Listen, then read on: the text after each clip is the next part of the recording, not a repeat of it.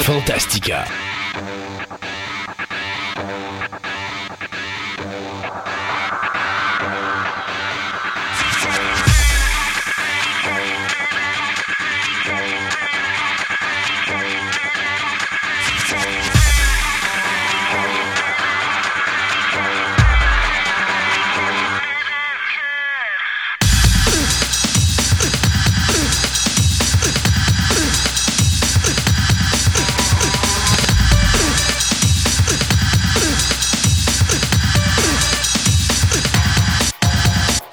Mesdames et messieurs. Bienvenue à cette nouvelle édition de Fantastica. Mon nom est Christophe Lassens et dans son euh, local qui est situé sur la base Alpha, euh, eh bien, j'ai Sébastien. Euh, Sébastien, c'est donc bien cute que tu. Parce que là, il faut comprendre que nous, on fait l'émission via Skype. Mais Sébastien s'est trouvé un fond qui représente un local sur la base Alpha dans la série télé Cosmos 1999. Ben oui. Donc, je suis en direct de la Lune. Oui, ben, je vois ça. Tu as décidé d'embarquer sur une, une, navette de la Chine pour te rendre sur la Lune. C'est ça. Puis là, hmm. on m'a dit, euh, fais du confinement. Ben, dit, OK, j'ai pris ça à la lettre. Là, je suis allé m'exiler sur la Lune. Euh, mais comment tu fais ça? C'est un petit programme que tu rajoutes à Skype? Euh? Non, non, c'est une option sur Skype. En fin de compte, c'est quelque chose qui existe à peu près dans tous les, les, programmes de, de, streaming. Donc, enfin, euh, les Teams, Skype, etc. En fin de compte, c'est pas mettre un peu le, ton local privé. Donc, tu ne veux pas que personne voie euh, quelqu'un qui travaille dans ta cuisine, puis tout. Là. Donc, euh, tu mets ça pour quand tu fais des réunions, puis etc. Donc là, je l'ai comme, me suis amusé sur Skype dernièrement. Puis là, tu peux choisir des backgrounds de base. Tu peux même faire un bleu, juste faire un bleu pour pas que personne voie euh, qu'est-ce qui est marqué dans tes tableaux, puis main ou sur tes livres dans l'arrière. Parce que Jean-René Dufort, ça fait beaucoup de fun avec euh, euh, son euh, infoman, où il, sort toutes les niaiseries des streamers de nos politiciens, puis de faire la même. Bon. Donc là, tu peux mettre l'image que tu veux. Puis là, j'ai trouvé la Moonbase Alpha, puis je me suis amusé avec ça. Ah bon, c'est vraiment cool. Donc, il fait comme un blue screen en direct. Des fois, c'est comme tu là. Là, j'ai plus d'épaule. Ça dépend de l'angle. La caméra, des fois, de la misère à me pogner. Mais c'est pas grave. L'important, c'est qu'on voit le fond. Toi, c'est pas ben grave. Oh oui. non, c'est ça. Euh, aujourd'hui, Sébastien, on va, euh, on va avoir encore une grosse émission comme d'habitude. Euh, d'abord, on va être avec William Couture qui va nous faire sa deuxième partie de la deuxième génération figurines Star Wars. Donc là, on parle des figurines Star Wars des années 90 jusqu'à aujourd'hui. Là, on va se concentrer beaucoup plus sur ce qui s'est fait dans les dernières années et aujourd'hui. on va faire la revue scientifique avec toi aujourd'hui et ça, c'est quelque chose qui va être une première dans l'histoire de Fantastica quand on a un show régulier c'est-à-dire qu'on va séparer ta chronique par un segment de nouvelles parce que c'est tellement long, parce que c'est tellement passé d'affaires au niveau scientifique euh, en 2020 que euh, on, va mettre un segment de nouvelles entre les deux. Donc, euh, tu, vas tu, vas tu vas faire à peu près une heure de la moitié d'émission sur ton, sur ton sujet favori qui est la science. Mais surtout qu'on a dérapé pas mal sur certains sujets, mais c'est correct. Parce que oui, mais écoute, Parlons, euh, c'est COVID, parce que COVID, ça va avec la science. donc, on a dérapé un peu sur la COVID. Mais oui, écoute, c'est bien qu'on dérape une fois de temps en temps. Ça ben fait du bien au moral. Et aussi, bien, on va avoir un ciné-nostalgie euh, avec euh, Tom Bergeron qui va se joindre à moi pour vous parler du film, ben, de deux films de David Cronenberg, le réalisateur canadien, soit Shivers, ou Shivers, pardon, et The Fly. Donc, Shivers qui s'appelle en français c'est Frisson et de Fly qui est la mouche. Alors, on va vous parler de ça aujourd'hui en fin d'émission. Et aussi, on va avoir dans notre table ronde, on va parler de euh, Roku. Euh, Roku qui on va vous le dire c'est quoi en fin d'émission, mais juste vous dire qu'ils ont acheté la banque, ben, la banque de films euh, de Quibi. Donc, c'était le streaming qui a fermé ses portes un peu euh, au début décembre, si je ne me trompe pas, là, avant Noël. Et puis, euh, ça, c'était l'espèce de, de, streaming qui vous permettait de voir des films séparés en segments de 10 minutes. Bon, ça a, fait, ça a foiré, ça a fait patate, patate froide. Et puis là, ben, finalement, Roku a racheté la banque d'informations. Fait qu'on va tout vous parler de ça en fin d'émission. avant qu'on s'en aille à notre émission, je vous ai parlé la semaine dernière de nouveautés qui s'en viennent. Donc, tel que promis, je vous annonce quatre nouvelles choses. D'ailleurs, il y en a une qu'on vous a déjà annoncée la semaine dernière, qui était euh, William Couture qui va se joindre à nous dans l'équipe pour m'aider au niveau de la section figurine parce que là, moi, je suis débordé avec deux podcasts, plus euh, ma participation à Choix Radio X, qui en passant, je devrais être de retour à la fin février, et ma, participation également à toutes les semaines avec Choc FM pour les nouvelles cinéma. Euh, encore là, j'ai recommencé il y a deux semaines. Donc, tous les mardis, là, entre 4h30 et 5h30, j'ai un segment d'à peu près 15-20 minutes là-dedans. C'est jamais stable, donc ça bouge beaucoup. Ça dépend toujours des invités que Raphaël Beaupré va avoir à son émission. De plus, ben, il y a toujours mes deux participations à Premier Visionnement et à euh, Sex Games and Rock and Roll. Donc ça également, c'est encore là. Comme vous voyez, je suis bien occupé. Alors là, à un moment donné, avec Programme Double, qui était mon deuxième podcast, là, ça a comme fait un peu trop. Et là, je commençais à avoir de la misère à pas trouver des sujets pour la figurine, mais préparer mes chroniques pour la figurine. Alors, à un moment donné, William m'a approché, puis on a fait la chronique de Star Wars avec les figurines. Puis ça a tellement bien été que j'ai dit, hey, sais-tu quoi, ça t'intéresse-tu? Puis il a dit, oui, ça m'intéresse. Alors, parfait. Alors, William va devenir le nouveau chroniqueur euh, de figurines. C'est sûr qu'une fois de temps en temps, je vais revenir avec euh, un petit segment à moi, mais euh, principalement, là, euh, ça va être William qui va s'en occuper. Au niveau des jeux de société, j'ai Yann Morin qui est avec nous, qui nous parle beaucoup des vieux jeux de société. Mais Yann, bon, avec son nouveau travail, avec sa vie familiale, a un petit peu plus de difficulté à aller regarder les nouveautés. Et donc, j'ai fait une approche. Donc, j'ai approché M. Jean-François Jalbert, qui va se joindre à partir de ce printemps à nous pour vous parler des nouveautés dans les jeux de société. Donc, un peu comme on a fait avec la musique, c'est-à-dire avec Eric euh, et Marie-Camille, c'est-à-dire qu'on a comme splitté la section musicale en deux. Donc, on a Marie-Camille qui parle de, euh, de musique de son côté et Eric qui parle de euh, musique de son bar. Bien, ça nous fait deux chroniqueurs pour la chronique musicale. Donc, ça va être la même chose au niveau de la chronique des jeux de société. Donc, on va avoir Yann qui va se concentrer sur le jeu rétro et on va avoir Jean-François qui, lui, va se concentrer sur les nouveautés. Je vous avais promis à l'automne passé une chronique sur l'informatique. Euh, c'était avec Alexandre Giroux de pclogique.ca. Mhm. Alors, on va euh, vous tenir à jour là-dessus. Euh, Alexandre est toujours avec nous. C'est juste que pour des raisons reliées directement avec la COVID, Alexandre a été obligé de fermer son commerce. Donc, pclogique.ca a été vendu à une autre personne. Donc, probablement qu'à un moment donné, vous allez remarquer que la commandite va probablement changer de nom au niveau de euh, notre commanditaire de fin d'émission. Mais cependant, Alexandre demeure avec nous, sauf qu'il a dû quitter parce qu'il s'est trouvé un travail au gouvernement. Et là, maintenant, il travaille à un autre endroit. Donc, il a fallu qu'il vende sa maison, qu'il déménage. Et donc, il n'est pas à proximité. Euh, donc, on a décidé de reporter ça à ce printemps. Mais euh, inquiétez-vous pas, on va avoir une chronique informatique là, qui va s'en venir dès le printemps. Et la chose aussi qui est le fun, la dernière nouveauté qui s'en vient ce printemps, c'est la participation de notre premier officiel, notre premier journaliste officiel. Donc, on va avoir euh, l'ancien journaliste euh, sportif du journal Le Soleil, François Raté, qui va se joindre à notre équipe de collaborateurs euh, dans une chronique qu'on va appeler Les souvenirs sportifs, où est-ce que François va nous ramener en arrière et nous remémorer des événements très importants qui se sont passés dans le monde du sport. Donc, c'était une façon de satisfaire les amateurs ou les passionnés de sport, mais tout en gardant la de Fantastica, c'est-à-dire d'être un show qui n'est pas temporel. Donc, pas vous parler de quelque chose qui vient de se passer, mais vous écoutez ce show-là dans trois ans, puis là, on n'est plus à date. Fait qu'on va vous parler de, vieux souvenirs, parce que veut, veut pas, François Raté était un journaliste pour le journal Le Soleil. Bien, euh, quand il y avait, mettons, un Super Bowl, il était présent là-bas au Super Bowl. Donc, il voyageait et il allait directement sur place. Fait qu'il va nous parler de ses expériences, euh, que ce soit le Super Bowl ou les, le baseball ou même une, une Coupe Stanley ou un, tournoi de hockey. On va passer Depuis d'Alain Côté, t'es-tu pas? Oui, ben en tout cas, on va passer pas mal dans la majorité des sports. Donc, ça, j'étais tellement content que ben, euh, M. Raté participe avec nous à, ce, à Fantastica. Donc, ça, c'est toutes des choses qui s'en viennent euh, dans les alentours de fin d'hiver, début printemps. Donc, je vous dirais, d'ici le mois de mai, vous allez avoir ces chroniqueurs qui vont apparaître euh, sur le show, puis qui vont se rajouter à notre équipe incroyable de chroniqueurs. Euh, pour une autre chose, ben, un dernier petit point avant qu'on commence l'émission, euh, je, voudrais qu'on, je voudrais faire une demande aux gens. je vous l'avais dit avant les fêtes, on vous avait dit on va avoir besoin de votre aide et ben c'est là que ça arrive. Euh, je vous explique ce qui se passe.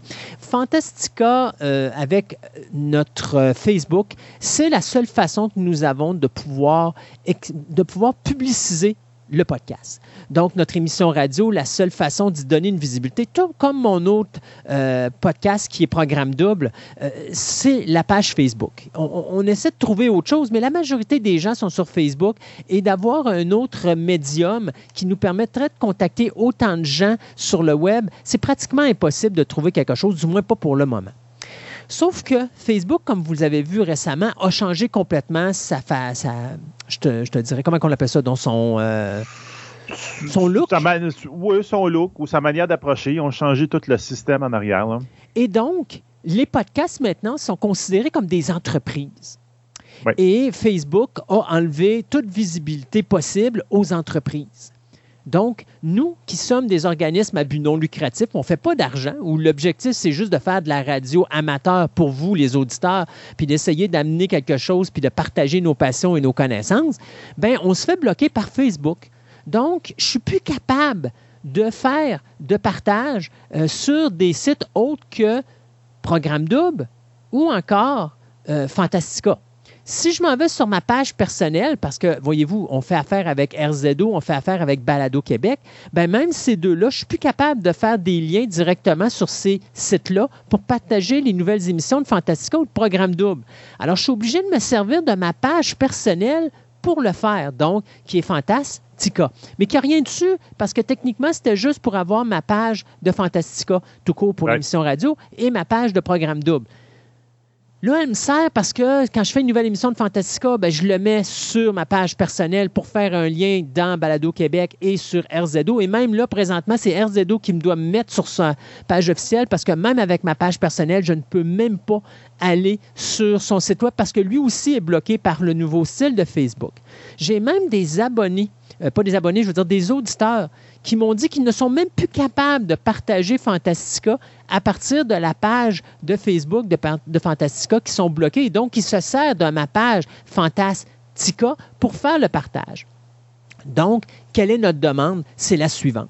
D'abord, un, concernant Programme Double, euh, ça serait le fun si les gens pouvaient aller aimer la page et s'abonner parce qu'à un moment donné, je vais arrêter de faire de la promotion sur Fantastica pour Programme Double. Donc, Programme Double va devenir autonome. Donc, vous ne saurez pas quand est-ce qu'il y aura des nouvelles émissions. Donc, allez vous abonner à la page de euh, Programme Double pour au moins savoir tout ce qui se passe. D'ailleurs, je mets des liens pour des downloads présentement et ces liens-là, vous ne les voyez pas passer sur Fantastica, mais vous allez les voir passer sur la page Facebook de Programme Double. Donc, tout ce qui se passe pour Programme Double présentement, qui n'a pas rapport à la sortie d'une nouvelle émission, c'est tout uniquement sur le site euh, de la page Facebook Programme Double. Donc, si vous voulez avoir ces nouvelles-là, il faut vous abonner sur la page Facebook. S'il vous plaît, n'hésitez pas de le faire. Euh, deuxièmement, ben voilà l'aide qu'on a besoin de vous. C'est qu'on aimerait que vous nous partagiez euh, nos nouvelles émissions. Donc, dans le cas de, comme là, c'est l'émission 94, ben, si vous pourriez faire des partages sur vos pages personnelles pour nous donner un peu plus de visibilité, tout comme euh, du côté de Programme Double, ça serait vraiment gentil de votre part parce que ça nous permettrait de, contacter plus de monde possible. Et j'ai même des auditeurs, parce que là, on voit que notre achalandage a diminué quelque peu, j'ai même des auditeurs qui me pensaient qu'on n'existait même plus parce qu'ils n'avaient plus nos messages à cause que Facebook nous bloque. Donc, la majorité du temps, euh, vous les auditeurs, ben, vous vous êtes connectés un vers l'autre, veut, veut pas. Donc, s'il y en a un qui met sur sa page Facebook personnelle, hey, la nouvelle émission de Fantastica est sortie, ben, c'est peut-être un auditeur que nous, on n'est plus capable de communiquer par notre page Facebook à cause des nouvelles normes de Facebook, qui va pouvoir le savoir par vous. Donc, c'est un petit peu ça qu'on vous demanderait si ça serait possible de nous partager sur vos sites personnels, euh, que ce soit Programme Double ou Fantastica, à partir du moment que vous, euh, que vous voyez une nouvelle publication passer, surtout au niveau des nouvelles émissions. Je ne vous demande pas toutes, euh, toutes partager, mais genre comme là, c'est l'émission Fantastica, l'émission 94, ben, si vous seriez capable de partager juste ce segment-là et, mettons, la nouvelle émission de Programme Double, ça serait parfait pour nous parce que ça serait gentil, ça nous permettrait de retrouver une certaine visibilité qu'on a perdue. Euh, donner une idée, là, je touchais à peu près 2000 personnes par émission ou par message avec Facebook. Présentement, si je touche 400 à 500 personnes, c'est beau. Ça vous donne une idée à quel point qu'on a perdu énormément de visibilité et à quel point Facebook nous met des bâtons dans les roues comme ça, pas de bon sens. Je ne comprends pas cette mentalité-là. Je comprends pour les entreprises, mais quand tu euh, as des, des podcasts ou des choses qui sont faites pour partager de l'information puis partager des passions. Je vois pas pourquoi Facebook nous met des bâtons dans les roues. Mais bon, c'est le cas. Alors, le coup de main qu'on vous demande, c'est celui-là. Ça serait possible de partager euh, juste les nouvelles émissions de Fantastica et de euh, Programme d'eau, ça serait vraiment gentil de votre part et ça nous permettrait peut-être d'aller rechercher cet auditoire qu'on a perdu quelque part là, en cours de route. Puis je vais faire une recherche parce que j'ai entendu quelqu'un en parler dernièrement des, gros changements qui ont été faits. Mais avant, il y avait abonnement, j'aime une page, puis il y avait abonnement à part. Maintenant, c'est comme. Ensemble. Ah ouais, ensemble, mais c'est underground. Donc, il faut, que je regarde comment que ça se fait parce que par défaut, Facebook, euh, comme il dit, ah, dépendant des. Euh, si j'aime, mais je ne suis pas abonné, ou je suis abonné, j'aime pas. Ils ont comme fait un algorithme pour tout mixer ça, puis de déduire ce que la personne voulait. Mais peut-être que par le défaut, il y a des affaires qui ont été comme mis à off puis que vous autres, vous ne vouliez pas mettre à off. Donc, je vais essayer de faire une petite recherche, puis euh, je vous ferai peut-être un... Un petit rapport dans la prochaine euh, émission. Un petit rapport dans la prochaine émission, ou même sur notre page Facebook ou à quelque part. Là, je vous dis, ben, regarde, si vous voulez être abonné, voici, voici, voici ce qu'il faut faire. je vais essayer de, retrouver la personne qui nous a parlé dernièrement. Là, ça a fait les... Euh, il y a quelqu'un qui avait fait carrément une nouvelle juste mm. pour dire comment arranger ça. Là. Alors, on s'arrête le temps de saluer un de nos commanditaires et on s'en va tout de suite après avec notre premier segment des nouvelles.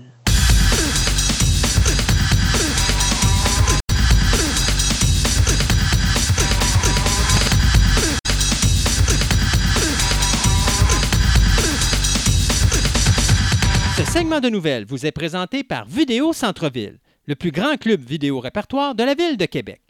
Vous aimez les monstres en caoutchouc, les fourmis géantes, les films espagnols, les sous-titres, les grands classiques, une vaste sélection de DVD de tout genre disponibles sous un même toit, soit au 230 Marie de l'Incarnation, Québec, ou encore vous visitez leur site web à vidéocentreville.com.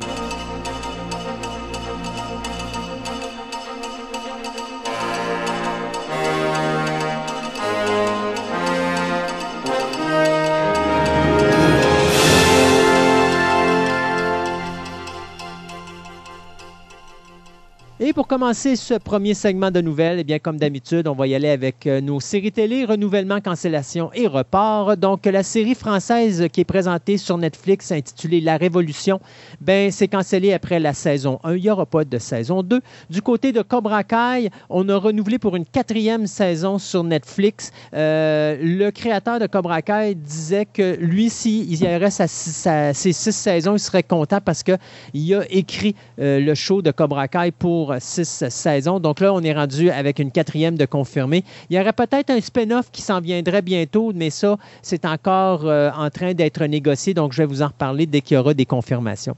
Le spin-off de, la série Arrow du CW qui s'appelait Green Arrow and the Canaries, eh bien, c'est cancellé. La série vient d'être annulée. On a décidé qu'on allait se concentrer sur autre chose.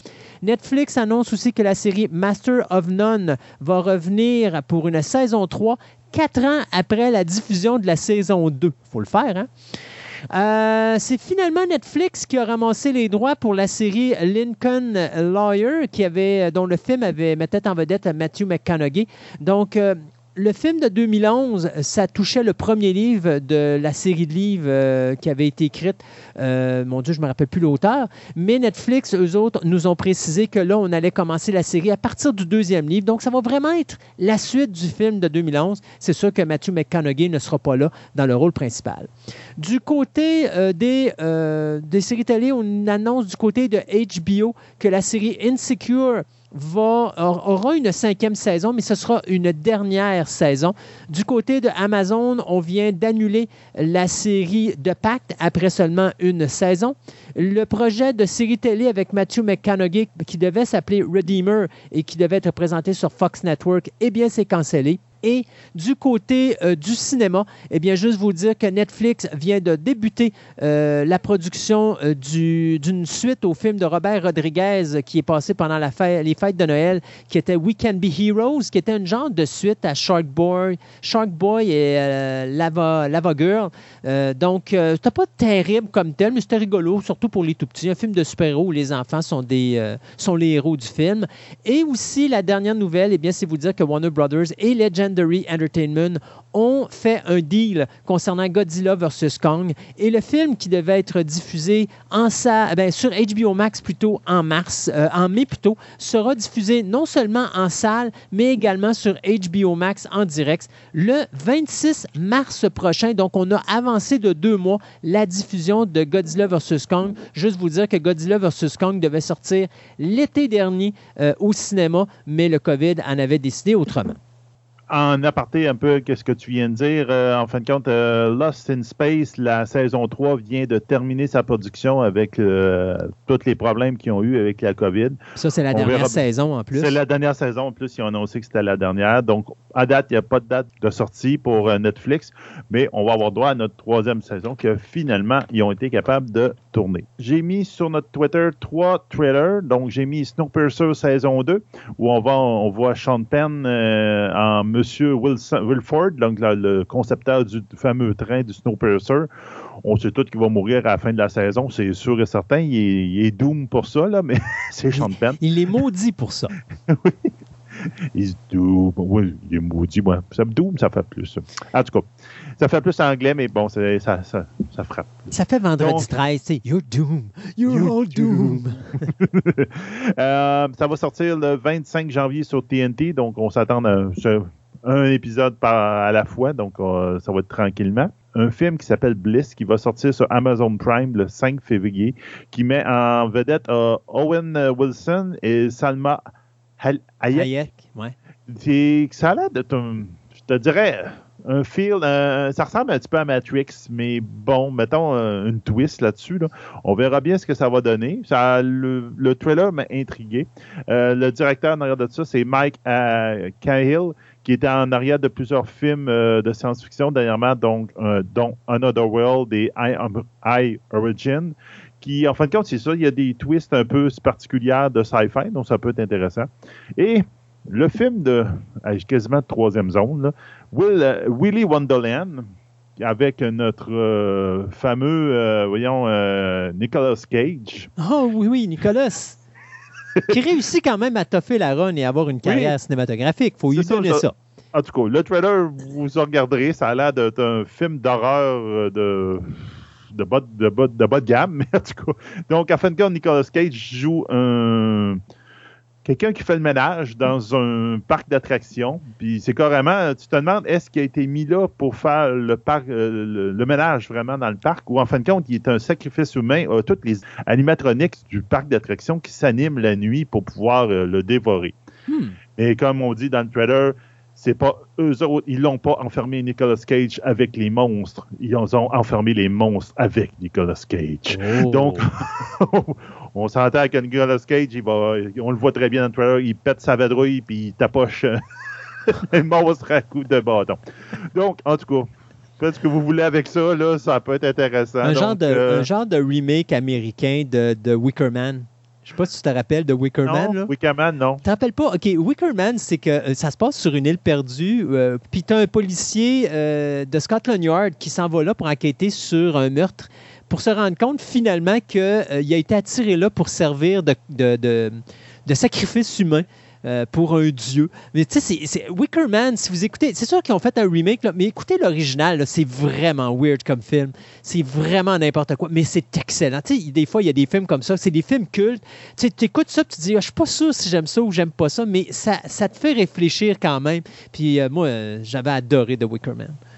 Donc, c'était que ça va être réalisé, excusez, par Kevin Lewis, qui ont eu doigt de Third Nails puis de, Drop. Euh, ça va sortir le 12 février prochain sur Video On Demand. Donc, euh, ben, si vous voulez voir du Nicolas Cage qui tapoche des, euh, des créatures de, animatroniques, ben, allez écouter ça, Willy Wonderland. Euh, tu sais que je t'ai parlé il n'y a pas si longtemps que le projet de film, ben, je pense que c'est la dernière émission, le projet de film d'Astérix, euh, le dernier euh, long métrage, avec des, vrais acteurs, avait été cancellé parce que, bon, il y, a toute cette problématique du COVID, mais il y a également toute cette problématique reliée avec la Chine. Puis bon, il y avait eu des troubles politiques, probablement reliés avec la création du COVID et tout, et tout, et tout. Bien, ça n'empêchera pas les Européens et surtout les Français de pouvoir présenter à la télévision quelque chose en rapport avec Astérix, parce que comme on n'a plus rien au cinéma, bien, il faut comprendre que ça va être à la télévision que l'univers d'Astérix va faire son retour dans une série télé qui s'appelle Idéfix et les Irréductibles. Pourquoi est-ce qu'il n'y a rien après les Irréductibles? Ben, je vous explique. C'est que l'histoire va se passer en 52 avant Jésus-Christ, où est-ce que tout Lutèce est occupé par les Romains. Tout pas vraiment, parce que euh, malgré la défaite du chef gaulois euh, Camulogène face au général Labienus, eh bien, notre petit chien Idéfix va organiser la résistance avec les Irréductibles, une bande d'animaux plus attachants et drôles les uns que les autres pour défendre la cité gauloise face à l'occupation romaine. Donc, c'est un genre de prequel. Moi, j'ai toujours pensé que Idéfix avait toujours été avec Obélix. Eh bien, je pense que là, on va nous dire que non.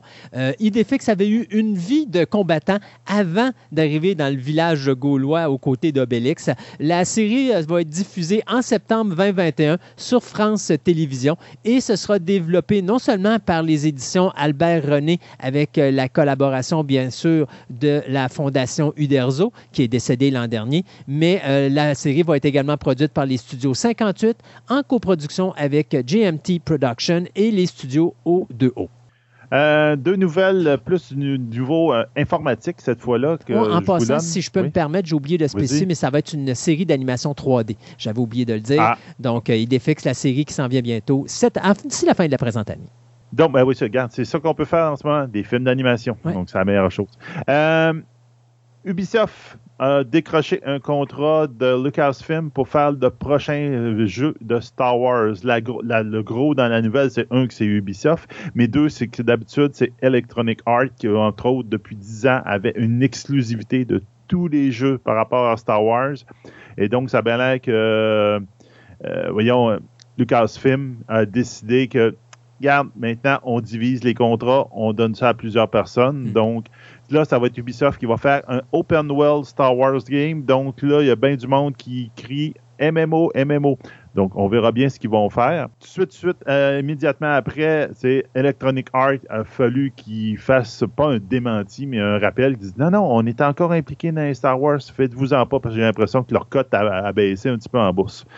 Dans le même volet, ben, euh, ils ont annoncé aussi Lucasfilm qui vont euh, c'est Bethesda. Bethesda. Bethesda, qui est la compagnie qui est en arrière de Fallout et euh, Elder Scrolls, euh, qui vont avoir, un, les droits pour faire un prochain jeu vidéo sur Indiana Jones, qui va être une, série, euh, une histoire totalement originale. Donc, on verra bien. Justement, cette compagnie-là s'était démarquée dernièrement parce qu'ils ont dit qu'ils vont faire un reboot du fameux Wolfenstein. Donc, en fin de compte, l'espèce de héros qui tapote sur des nazis. Ben, ils vont prendre les mêmes nazis, puis ils vont les transposer avec, euh, probablement avec notre ami Indiana Jones, puis ils vont les tapocher dessus. Donc, on va bien voir. Donc, ça, c'est des bonnes nouvelles. Je te dirais que pour le monde qui aime l'univers de Lucasfilm, ils vont avoir Indiana Jones et une nouvelle gang qui va faire du Star Wars. Euh, vous savez, la dernière émission, vous avez parlé du fait que euh, lorsque Warner Brothers avait décidé de faire toute leur programmation de films 2021 et de la mettre sur euh, leur streaming de HBO Max, ça avait causé des remous, surtout au niveau de Godzilla, King of ben, Godzilla vs. Kong, parce qu'au niveau de Godzilla vs. Kong, Netflix avait fait une offre de 200 millions.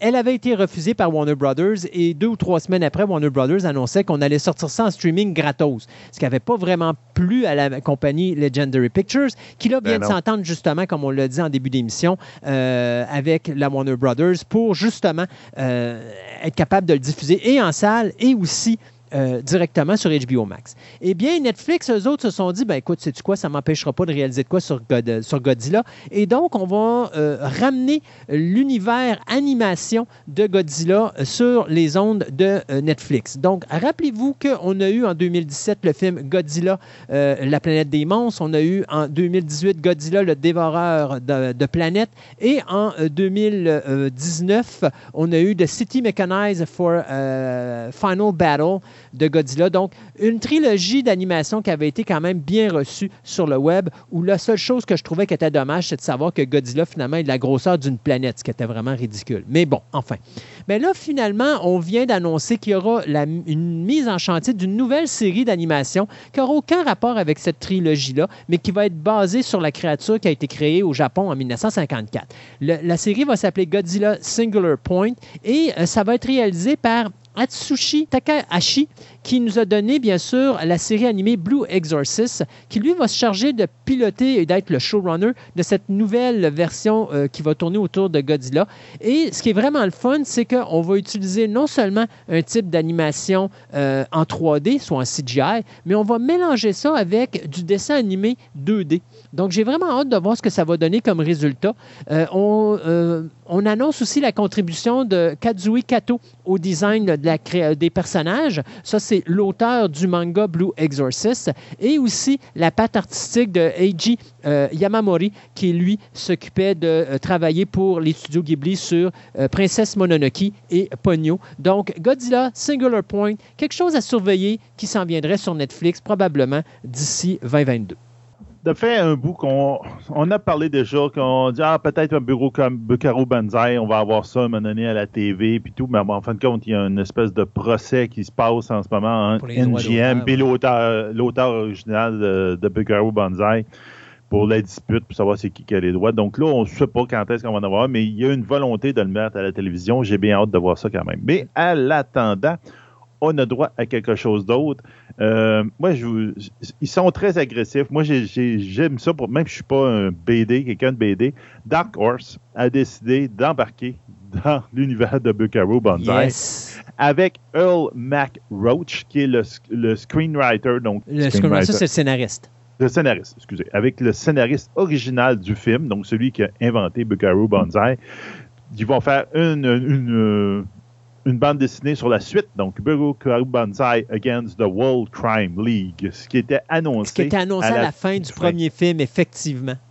Donc, ils vont faire finalement la deuxième, c'est le deuxième film, mais en la suite en bande dessinée. Donc là, on va voir euh, Banzai qui va euh, essayer de se combattre le immortal Nemesis qui s'appelle euh, Hammoy Xan, qui est le, leader justement du World Crime League. Puis, à ça va se rajouter aussi que la princesse guerrière, c'est là, c'est John Hamdall, qui vient de la planète 10, va envoyer ses légions de lectroïdes de la Xème dimension pour s'occuper de la Terre parce qu'il y a quelque chose qu'elle n'aime pas. Est-ce que c'est Bukaro Banzai ou c'est vraiment la Terre mm-hmm. ou c'est peut-être le Crime League, League qui, qui, a un problème? On verra bien. Donc, euh, les aventures de Bukaru Banzai vont reprendre, mais cette fois en BD sur Dark Horse. J'adore Bukaru Banzai. Oui, j'adore. À, de, à peu près 10 août que ça devrait sortir. Good. Ben, ben écoute, on va s'arrêter là-dessus. Euh, le temps de faire des chroniques et on vous revient tout à l'heure pour le deuxième segment des nouvelles.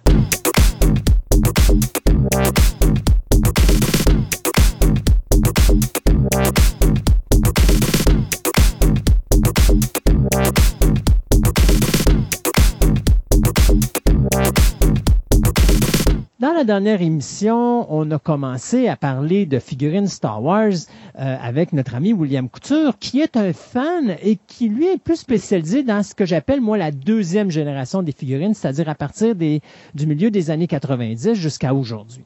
Et on a commencé à parler, à expliquer plein de choses et à voir plein de choses, sauf qu'on s'est rendu compte, eh ben, le temps passe très vite, n'est-ce pas?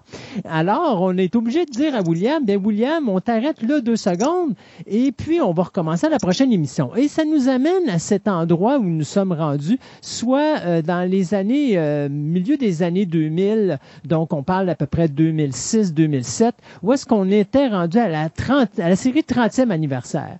Bonjour William. Salut Christophe. Donc, on est rendu à la euh, collection 30e anniversaire. Et dis-moi si je me trompe, mais je pense que ça, c'est la collection qui arrivait avec, c'est comme une reproduction d'une pièce de monnaie à l'intérieur de chacune des figurines. Oui, c'est ça. Euh, la collection 30e anniversaire 2007 à 2008 va venir avec euh, une pièce or, argent ou bronze euh, c'est pas la première fois non plus qu'on a ça. La dernière série des années 80, avant qu'ils mettent la hache d'un Star Wars pour la première fois, euh, venait avec une pièce. Donc, c'est un peu un rappel à ça pour le 30e anniversaire. Et chaque figurine va avoir sa variation de pièce. Je vous explique. RDD2 peut venir avec la pièce or, la pièce argent, la pièce bronze.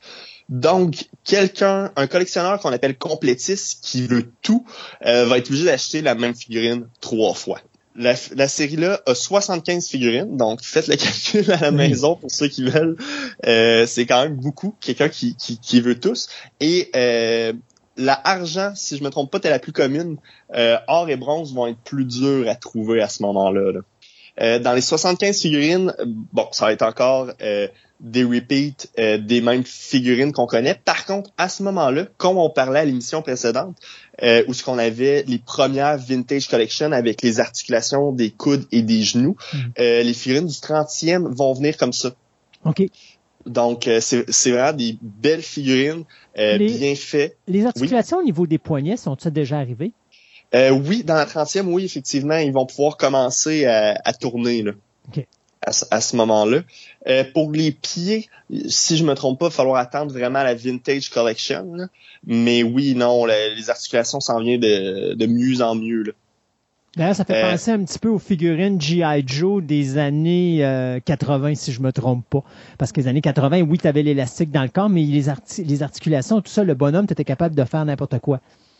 Oui, c'est ça. Il manquait eux, il manquait aussi les poignets et les vraiment le bas des pieds. Mais oui, justement, on, était capable de les tourner, de les virer. Ça fait, c'est beaucoup plus dynamique. Mhm. Euh, puis on se le cachera pas là, surtout pour les enfants. Euh, quand on joue avec les rentrées dans les vaisseaux, ça facilite vraiment la tâche. Ce qui était pas le cas parce que souvent, quand on parle des figurines du début des années 90, vu qu'il y avait une pose dynamique, quand tu viens pour les asseoir, les jambes viennent comme s'ouvrir en V et prennent vraiment de l'expansion, puis il vient comme le double de la largeur de la figurine, si on veut.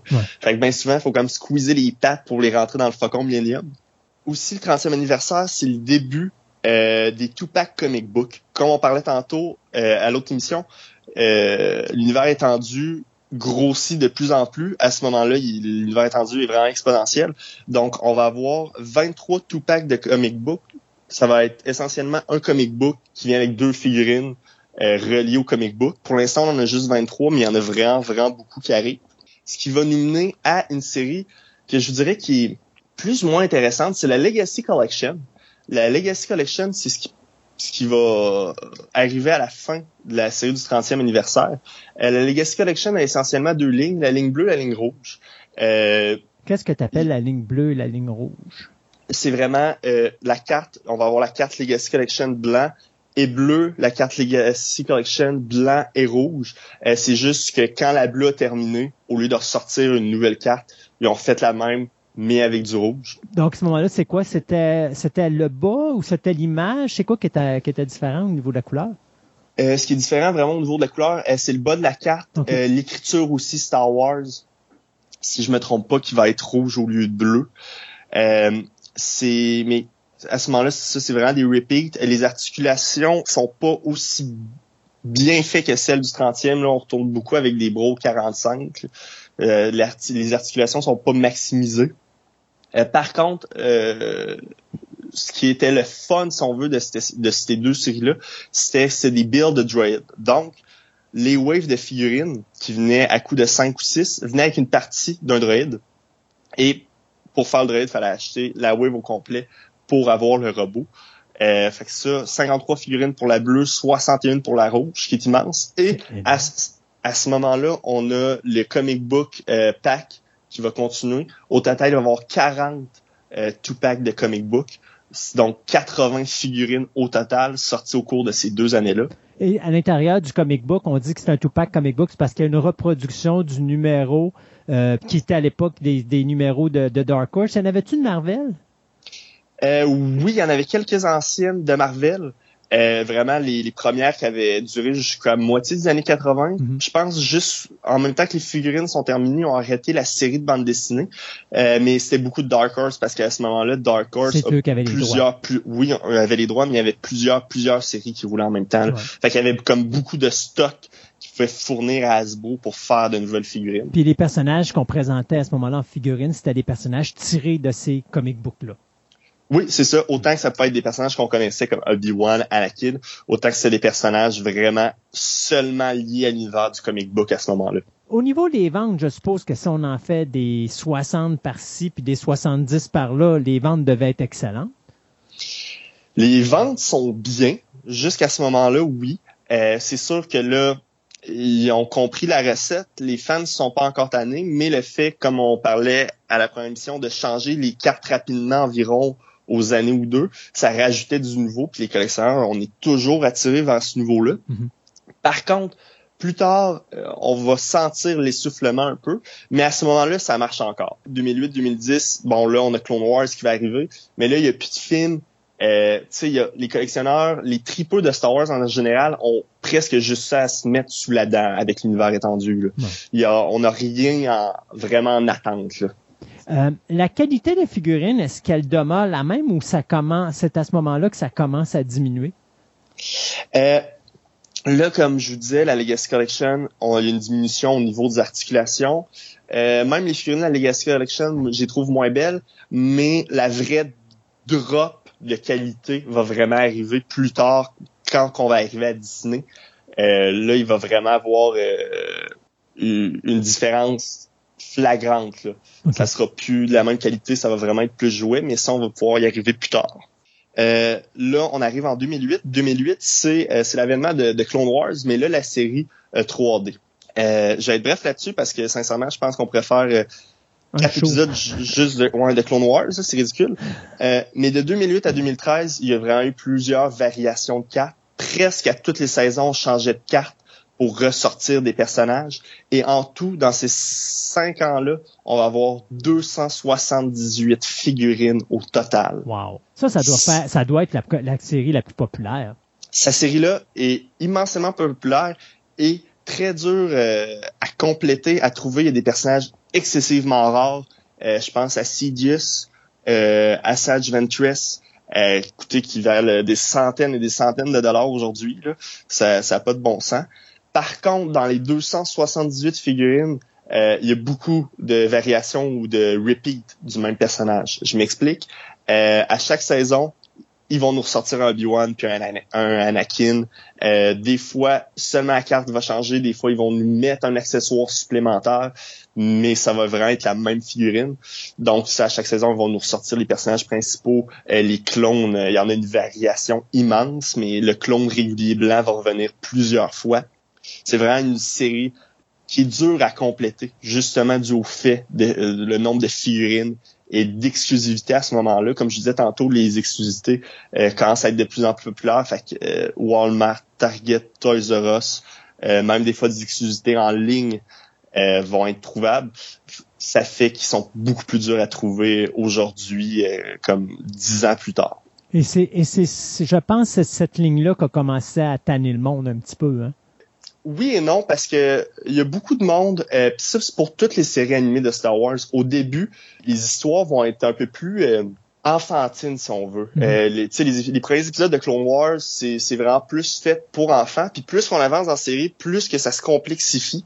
Euh, donc il y a beaucoup de personnes que justement au début de Clone Wars ont fait ah moi je me concentre pas sur séries animées pour les enfants de toute façon. Mais ces figurines là se vendaient beaucoup beaucoup beaucoup euh, pour les enfants. Moi, rendu là, euh, je commence à être ado, je rentre au secondaire, donc euh, Star Wars, comme beaucoup de monde, quand on commence à être ado, on met ça de côté. Ah, je collectionnais quand j'étais petit, puis finalement, ça revient plus tard. Donc moi, j'en ai pas collectionné, mais je connais beaucoup de monde plus jeune que moi que eux, c'était leur série fétiche. c'est ça qu'ils demandaient à Noël, à leur fête. puis aujourd'hui, c'est encore des tripeux, puis ils essaient de compléter leur collection euh, de Clone Wars en trouvant des exclusivités qu'il n'y avait pas quand il était petit. Mais oui, effectivement, il y a beaucoup de collectionneurs que adultes là, ils ont commencé à décrocher parce que pour eux, c'est des petits bonhommes. Mais aujourd'hui, ils regrettent un peu parce qu'il y en a vraiment beaucoup là-dedans qui ont pris de la valeur. Mhm. à travers ça, parce que Clone Wars va quand même finir en 2013, on a d'autres séries qui arrivent. Euh, on a une série euh, un peu spéciale. C'est la, la, série Shadow of the Dark Side. Euh, ça dirait de 2010 à 2012, mais il n'y a aucune, aucune figurine sur carte unique. Je m'explique. Euh, ça va être que des multipacks, par exemple, euh, que des Jedi, que des Sith, que des pilotes, ou euh, des figurines qui vont venir dans des playsets, mais il n'y a pas de figurines sur carte en tant que telles. Ça va vraiment être des boîtes concept avec plusieurs personnages du même type. mais en même temps qu'ils sortent ça, on va quand même avoir une série de, de, figurines sur carte seule, qui est la Vintage Collection que je vous parle depuis le premier épisode, qu'on finit par arriver en 2010. Comme les figurines qu'on parlait, euh, qu'on avait fait seulement 12 dans la Original Trilogy, c'est des figurines euh, super bien articulées, le visage très réaliste sur des cartes vintage comme à l'époque. Par contre, là, à ce moment-là, on se concentre plus seulement sur les trois premiers films, on va aussi se concentrer sur la prélogie 1, 2, 3. Donc, euh, même Clone Wars va avoir le droit à ses figurines à ce moment-là, mais avec des styles réalistes. Donc, à ce moment-là, de 2010 à 2013, on a 115 figurines. La série Vintage Collection va recommencer un peu plus tard. Mais pour l'instant, euh, dans ces 3-4 années-là, on va avoir 115 figurines. Euh, aussi, euh, à ce moment-là, en 2012, ils sortent euh, au cinéma première fois pour aller dans le coffret Blu-ray les delete scenes, des scènes euh, qui n'ont pas fait le final cut du film, euh, qui ont qui jamais été montrées en public, comme par exemple euh, la scène du Sandstorm. Je sais pas si tu es familier avec ça, Christophe. La scène du? Le, le Sandstorm, la, la, tempête de sable dans Retour du Jedi. non, ça me dit rien. Dans le fond, entre le palais de Jabba quand ils se sauvent dans les skiffs, ils retournent au, au Faucon Millennium. Ils sont habillés différemment. Ils ont des lunettes pour voir à travers la tempête. Ils ont des foulards pour se cacher. Mais la scène, visuellement, à cause de la tempête de sable, visuellement, est, plus ou moins intéressante. C'est un peu flou. Puis justement, vu qu'ils ressortent, euh, c'est une bonne raison pour nous sortir d'autres figurines. Donc, ils vont nous sortir les figurines de sa fameuse delete scene-là, qui vont super bien se vendre. Même aujourd'hui, ils sont assez durs et sont un peu plus coûteuses. Euh, à, trouver aujourd'hui. Et c'est aussi le début euh, des exclusivités Comic-Con. Euh, il y en avait déjà eu quelques-unes auparavant, mais il y en a une du, Vintage Collection que je trouve super intéressante. ils ont fait une boîte de la Death Star de Retour du Jedi. Quand on l'ouvre à l'intérieur, il y a 14 figurines vintage. 12 sont trouvables pas dans cette exclusivité du Comic-Con de San Diego là, mais sur des tablettes comme Toys R Us Walmart. Mais il y en a deux là-dedans qui sont seulement trouvables dans ce set-là et sont sur des cartes réduites plus petites. Euh, je t'explique, c'est des plus petits personnages. On a Celestius Crumb, qui est l'espèce de singe qui se promène sur le dos de Jabba. Mm-hmm. euh, et on a le Mouse Droid qu'on voit souvent dans l'épisode 4, là, se promener couloir de la Death Star. Donc, euh, va sans dire, c'est deux figurines qui ont pris vraiment beaucoup de valeur vu qu'on peut seulement les trouver là sur les cartes vintage. Là, on arrive au moment où ce que les ventes commencent à moins aller, les produits sont moins intéressants et Disney embarque euh, dans le truc en achetant Star Wars. Euh, 2012, euh, c'est pas encore Disney qui, est là, pour l'instant. Euh, le deal se fait en 2012, mais ces séries-là sont encore faites par euh, George Lucas. On a le Walmart 3D et le, Movie Heroes. C'est deux séries différentes, mais qui sont pas mal la même chose. Le Walmart 3D, euh, 3D euh, à la sortie d'épisode 1 en 2012 en 3D. Euh, ils ont sorti des figurines d'épisode 1, mais avec une paire de lunettes 3D. Euh, ces mêmes figurines-là vont se trouver dans la série Movie Rose sans les lunettes 3D.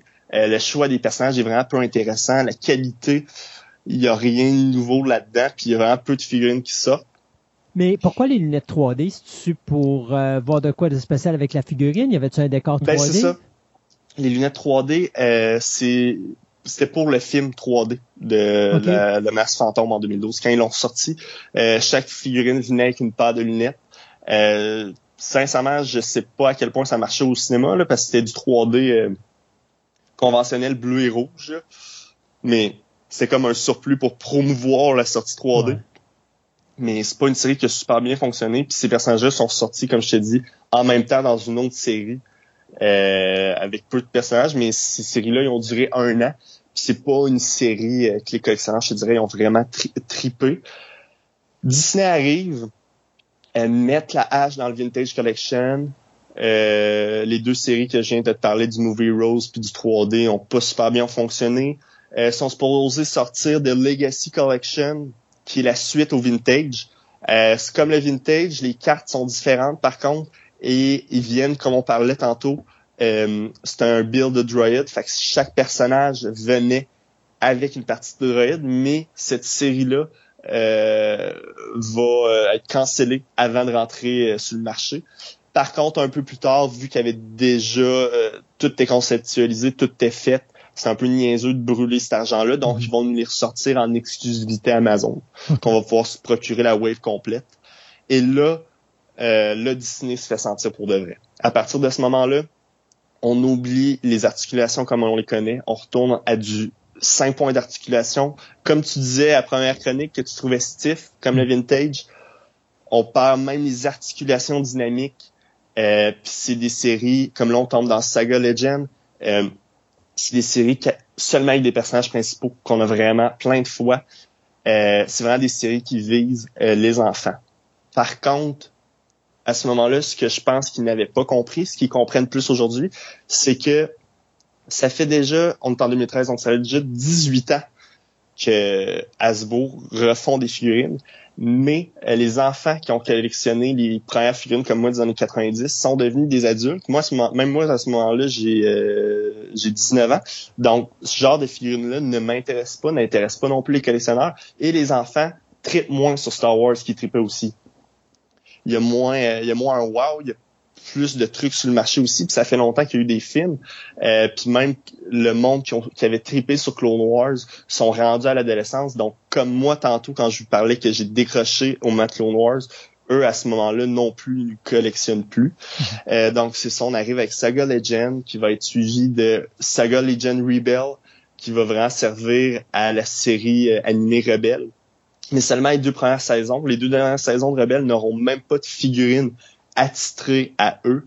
Euh, puis même dans sa série-là, il va avoir euh, des personnages des autres films mêlés au travers, mais vraiment que des personnages principaux pour essayer de vendre le plus possible.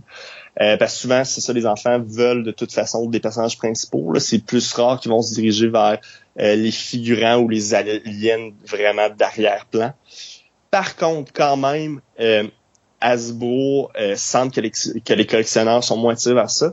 Alors, ils nous sortent la Black Series, mais 3 pouces 3 quarts. Hmm. En même temps qu'ils nous sortent le format 6 pouces qu'on connaît, ils vont nous sortir le 3 pouces 3 quarts avec probablement les pires cartes de l'histoire. J'explique. Euh, c'est pas nécessairement l'esthétisme qui est lié des cartes, c'est la colle. Écoute, je pense que tu as déjà eu euh, connaissance de ces cartes-là, Christophe. Ouais. Au magasin, les cartes noires et oranges. Après un an et quelques, euh, la colle euh, oh, puis t'es, généreux parce que des fois, ils si mettons c'est envoyé par euh, la poste, froid chaud, froid chaud, froid chaud, euh, ah, t'arrives au magasin, tu défais ta boîte, puis t'as la moitié de tes emballages qui sont décollés, que t'es obligé de prendre une brocheuse puis de les rebrocher. Carrément, moi pour déballer ces figurines ce que je faisais, je prenais la bulle, puis je, je la brassais légèrement et la carte tombait tout seul. C'est la mm. meilleure façon de la déballer. Mm. mais pour les collectionneurs qui gardent emballés, euh, c'est un cauchemar. Là. Je veux dire, ils, ils, mettent sur leur étagère comme pouf, ils se sont tous ouverts. Ils vont changer la recette de la carte. Je pense qu'ils se sont rendus compte que ça marche pas vraiment. Euh, ils vont les mettre dans des boîtes rouges et noires carrées, comme les Black Series qu'on connaît. Ouais. Mais pour le 3 pouces 3 quarts. Mais à ce moment-là, euh, ça va devenir des exclusivités Walmart. Donc, euh, ils vont être plus durs à trouver. Euh, au Canada, ils vont pas toutes rentrer. Fait qu'il y en a qui, qui vont être juste pas trouvables ici. Euh, il y en a aussi le, format des, des, des caisses, dans le fond, euh, va pas être égal. Ce que je veux dire par là, c'est que, mettons qu'il y a quatre personnages, puis c'est des caisses de huit, euh, ça va pas être deux fois chaque personnage. Il peut avoir quatre fois le même personnage, puis les autres, ils vont juste apparaître une fois. Fait qu'ils vont avoir des personnages très, très durs à trouver, puis des personnages qui vont inonder le marché carrément. Cette série-là va durer jusqu'à 2017. En 2017, on va y revenir plus tard, il y a d'autres choses entre, mais euh, ils vont revenir avec la Vintage Collection pour les collectionneurs parce que je crois qu'ils qu avaient, besoin de reconquérir le collectionneur. Euh, fait que c'est comme une manière sûre parce que la Vintage Collection avait tellement été aimée euh, de remettre la main sur ces collectionneurs-là. Par contre, on va y revenir un peu plus tard à ça, parce que entre-temps, il y a Force Awakens qui arrive sur le marché. Force Awakens, bon, là, c'est sûr, une nouvelle trilogie, l'engouement des fans est au, au, tapis. Euh, le monde six nouvelles figurines, mais c'est encore du 5 points d'articulation. Euh, ils viennent avec des accessoires qu'on voit pas dans les films. Ray va venir avec un pack sac avec une chensa sur le côté. Ça fait très G.I. Joe. Euh, ça vise vraiment les enfants. Euh, je sais qu'on parle pas de véhicule, mais juste pour vous donner une idée, le Faucon Millennium, au lieu qu'il les tourettes qu'on connaît, il vient avec un fusil neuf. Fait que tu sais, c'est vraiment dirigé vers les enfants. Mhm. Force Awakens termine, on tombe à Rogue One. Euh, Force Awakens, il y avait beaucoup, comme je disais tantôt avec le, Black Series 3 pouces 3 quarts, les caisses ne sont pas égales. Donc, on a beaucoup de répétitions du même personnage sur la même carte dans la même boîte. Fait qu'il y a beaucoup de figurines qui vont tomber au Dolorama puis dans les magasins de, liquidation. Quand, dans le fond, euh, Walmart, Toys R Us, Target de ce monde euh, liquident leurs trucs puis ça vend pas encore, il en reste ces tablettes. Ils revendent à ce type de magasin-là. Hmm. Et là, Rogue One, ça va être la débandade totale. Euh, presque toutes les séries vont se ramasser euh, dans les Dolorama de ce monde. Euh, les figurines, il y a vraiment... Les figurines de Force Awakens n'étaient pas incroyables, mais les figurines de Rogue One, c'est vraiment deux coches en dessous. même si le film est super aimé, les figurines sont vraiment malheureusement laides et vont se terminer au Dolorama. Après ça, on a de la Jedi. La Jedi, il y a une amélioration. Hasbro a quand même écouté ses fans il y a une amélioration au niveau de la figurine. Les visages sont beaucoup plus réalistes. Euh, et se vendent très, très bien avant que le film sorte. Le film sort en décembre. Souvent, les figurines vont sortir au mois de septembre, octobre. Mhm. Donc, on veut voir le nouveau personnage, on veut voir c'est quoi, on veut des informations, on veut regarder à quoi ça ressemble. Les achète. Et la Jedi va vraiment séparer le fanbase de Star Wars en deux. Ceux qui vont adorer, ceux qui vont détester. C'est probablement le film le plus mitigé de Star Wars. Et à cause de ça, il y a beaucoup de monde. Les figurines vont arrêter de se vendre beaucoup une fois que le film va être sorti. Fait encore là, ils vont se ramasser au Dollarama. Et là, Solo, euh, 2018, il n'y a plus rien qui va. Les figurines sont vraiment belles, mais euh, moi, personnellement, adoré Solo, mais on sait tous, Solo n'a pas fait son box-office euh, donc, ils vont mettre la, la hache sur les produits dérivés tellement a d'autres lignes de solo qui s'en venaient avec des personnages quand même assez importants comme Dryden Vos, qui est le, méchant principal du film. Euh, mais on les, ils vont les canceller avant de sortir pour être sûr de perdre le moins d'argent possible. Et ce type euh, de figurine-là, 5, pouces 5 points d'articulation tiré vraiment d'un film, va arrêter là. Rise of Skywalker n'aura même pas sa propre série de figurines qui est le seul film de Star Wars à pas avoir sa ligne de figurines. Oui, oui, la seule euh, film, série, name it, c'est le seul. Hmm. Par contre, on va avoir le droit aux figurines Rise of Skywalker dans euh, le nouveau Vintage Collection. Ils ont continué la ligne à partir de 2017, donc quand ils ont sorti des figurines pour la Jedi, ils ont commencé du Vintage Collection. Au départ, ils vont réutiliser beaucoup de figurines de la Black Series exclusive Walmart ils vont les reprendre, ils vont les remettre dans des cartes Vintage Collection pour maximiser euh, des moules qu'il y avait déjà justement. Puis vu que j'ai oublié de le mentionner tantôt, mais dans les Black Series euh, 3 pouces 3 quarts, c'est des points d'articulation pareils au, euh, au, Vintage Collection. Donc les coudes, les pieds, les genoux, euh, les épaules, on est, revenu, on est revenu en arrière au niveau des euh, au niveau des articulations, comme au bon moment des, euh, je te dirais quoi, les années 2000, où est-ce qu'on avait commencé justement à faire des articulations à la G.I. Joe un petit peu. Oh oui, c'est en, plein ça. Donc on, on revient à ce point-là. Et euh, donc, ça se va assez bien. Par contre, Hasbro ont des problèmes parce que Hasbro n'ont toujours pas compris le problème de caisse que je vous contais tantôt. Euh, beaucoup de personnages qui vont mettre 4-5 fois dans la même caisse. Donc, on va se ramasser avec des Snoke, des Ray, euh, des personnages de Rogue One, euh, quand même populaires, mais il y en a tellement trop que ça inonde les tablettes. Et même là, Hasbro, en 2019, vont même en parler aux fans. Ils disent, on sait pas à quel point ça marche le, le Vintage Collection pour nous, à quel point c'est payant. Euh, faut dire aussi à ce moment-là, Hasbro a compris qu'il fallait parler aux fans et sont beaucoup plus ouverts à ce niveau-là. On n'a pas, par contre, les chiffres ont disparu, on n'a plus accès aux chiffres de vente, mais euh, ils vont vraiment vers, vers, les fans. Il y a même Azab qui a été conçu euh, pour les fans où il va avoir des, des, produits que le monde va pouvoir acheter d'avance, puis s'ils ont assez de, de backers qu'on appelle, de mhm. personnes qui ont acheté le produit avant. Ils vont le sortir, puis après un certain nombre, ils vont rajouter des trucs avec le produit. Euh, mais là, pour l'instant, 2019, euh, ils disent on a 25 produits qui sortent sur le marché, c'est notre test pour voir si le vintage collection, euh, si la vintage collection marche assez pour qu'on continue. Hmm. Parce que des figurines, ils nous les vendent plus cher, mais sont plus coûteuses aussi. Euh, leur différence de profit est moindre qu'une figurine avec 5 points d'articulation. Finalement, les 25 produits sont, sont super bien vendus. On a beaucoup, beaucoup de figurines qui arrivent pour 2021. vraiment des, des belles figurines, même vaisseau playset. On a des trucs super intéressants qui arrivent. Euh, aussi 2019, on a eu le droit à la euh, ligne rétro. La ligne rétro, dans le fond, c'est une copie, c'est une copie exacte du, euh, du vintage de l'époque. Donc, on parle de la série de Kenner. La série de Kenner des années 70-80, c'est vraiment identique sauf qu'il va avoir le sticker rétro, puis qu'en arrière, les textes seront pas pareils pour être capable de différencier un, vrai vintage du faux. Euh, ces deux lignes de six personnages qui existaient déjà dans la ligne de Kenner des années 70-80, plus un jeu de société qui date de la même époque, mais avec une figurine inclue. Et la figurine qui est inclue dans le jeu, euh, c'est une figurine qui n'existait pas à l'époque. Donc, euh, pour la première ligne d'épisode 4, on a Tarkin qui avait jamais été faite pour la ligne euh, d'épisode 5, on a Luke dans dans en soude de Snow Pilot qu'on n'avait pas encore eu.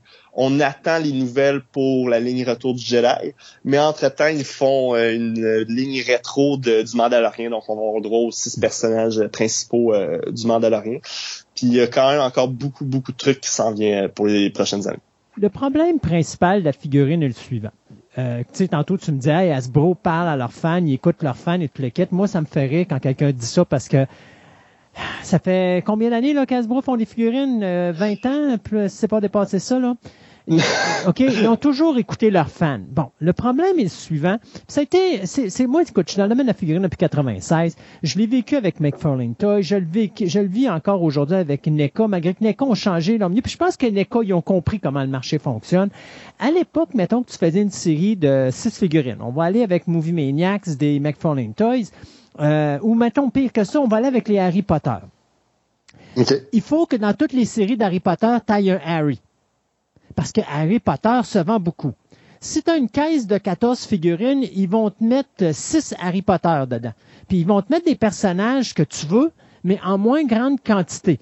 Le problématique, c'est que des magasins qui achètent ces figurines-là se retrouvent avec des Harry Potter, mettons 6 dans la série 1, 6 dans la série 2, 6 dans la série 3, 6 dans la série 4. Tu comprends qu'à un moment donné, le putain d'Harry Potter, il vend plus. Alors, tu te ramasses avec un Harry Potter sur le plancher que tu es obligé de liquider. Mais le problème, c'est que quand tu liquides ton Harry Potter dans la série 2, 3 et 4, ben, c'est parce que tu viens de bouffer tous tes profits puis tu perds de l'argent. Et ça, c'est quelque chose que j'ai jamais compris avec les compagnies de, de, de, figurines. Là. Euh, eux autres ont une mentalité de oui, mais si on fait pas ça, euh, ça se vendra pas. Sauf que le problème, c'est qu'à chaque fois qu'ils arrivent dans la deuxième, troisième ou quatrième série, ils sont obligés d'arrêter le produit parce qu'à un moment donné, ils se rendent compte que pas les, les, les clients ou les fans qui achètent plus, c'est les retailers, c'est les boutiques qui n'achètent plus le produit. Euh, tu sais, quand Hasbro dit les ventes ont baissé, il faut qu'ils comprennent que c'est pas parce que monsieur et madame tout le monde les achète pas. C'est parce que c'est le retailer qui l'achète plus. Donc, c'est le magasin qui les achète plus. Pourquoi? Ben parce que si tu es rendu à ta 18e Ray, puis qu'ils en mettent 6 dans la caisse de, de 12, ben, sais-tu quoi? La Ray, elle se vendra pas, puis l'argent que tu vas perdre, ben, tu vas perdre de l'argent, puis ça sera pas rentable de vendre ta boîte. Donc, qu'est-ce que tu vas faire? Tu vas arrêter d'en acheter tant et aussi longtemps que les compagnies comprendront pas ça, la figurine va toujours être, euh, l'avenir de la figurine va toujours rester le même, c'est-à-dire à un moment donné, ben la figurine va, tu vas faire une série puis une autre série, puis autre, oh, on va arrêter après trois séries ou quatre séries. N'est qu'on compris parce que maintenant ils sortent les figurines individuelles. Donc, ils font des séries comme, mettons, les rétrocloths, ils vont sortir un personnage, ils sortent ce personnage-là.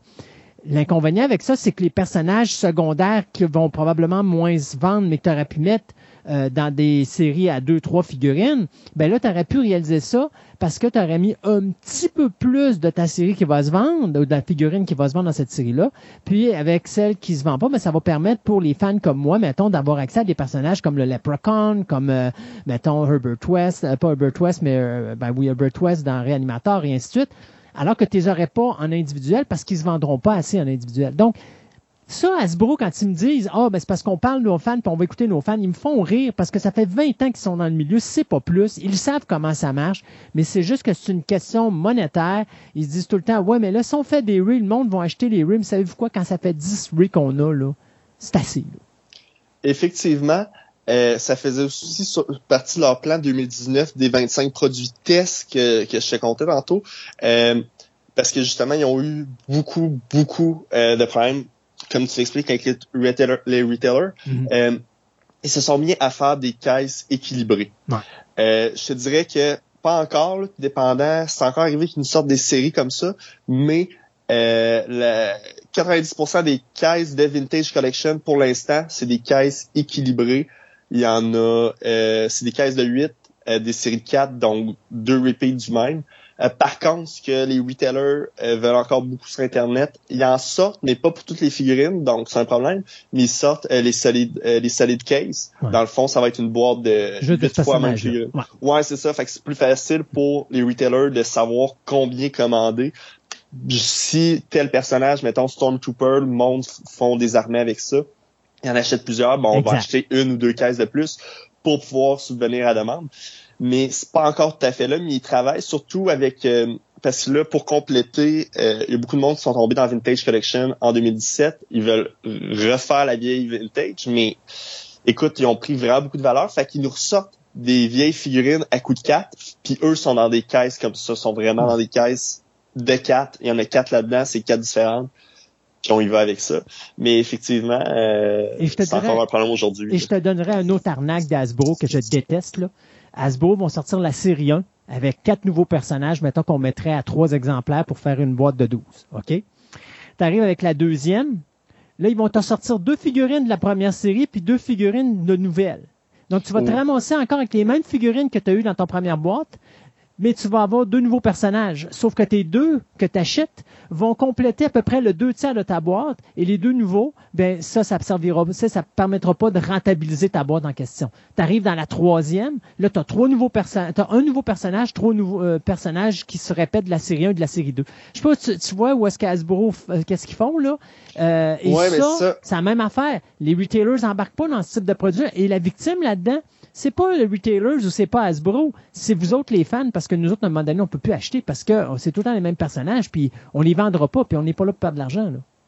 Ben non, ça, puis mais ça aussi, c'est un autre point du plan de 2019, parce que comme je te disais, les, les premières waves de Vintage Collection, là, des Snoke, des Ray, des Jane Erso, euh, écoute, euh, achète pas ça à plein prix nulle part. Ils se trouvent encore dans les Toys R Us ah après 3-4 ans en liquidation à 3-4 dollars.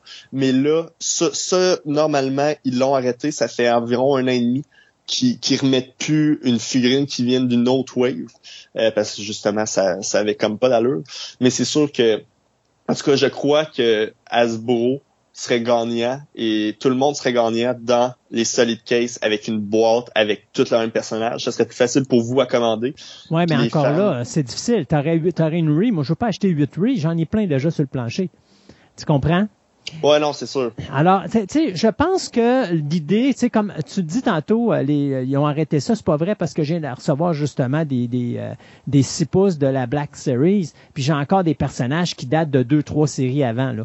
Euh, tu sais, à un moment ah, donné, oh, oui, ça, oui, ça arrive encore. L'avantage, par exemple, c'est que moi, les stocks qui sortent, ça fait que c'est pas des personnages qui se répètent parce que moi, les miens sont sortis, mais je pense à une grande surface comme Walmart, quand soit régulièrement, à un moment donné, moi, je dirais, écoute, je suis tanné, là, je, je, vais en acheter moins. Et, et tu en vois de moins en moins des figurines Star Wars sur les Walmart et les, et, les euh, Toys R Us. Toys R Us, oui, oui, tout à fait. Et c'est pas parce que, euh, pas Disney, mais Hasbro en, en font moins, c'est juste parce que les grands magasins en achètent juste moins parce qu'il n'y a plus de rentabilité dans le produit à cause de ces affaires de repeat. Là. Non, même Walmart, il y a quelques années, ça se parlait pour se débarrasser des, trucs comme plus collectionneurs, là, parce que c'était trop compliqué justement à gérer pour eux.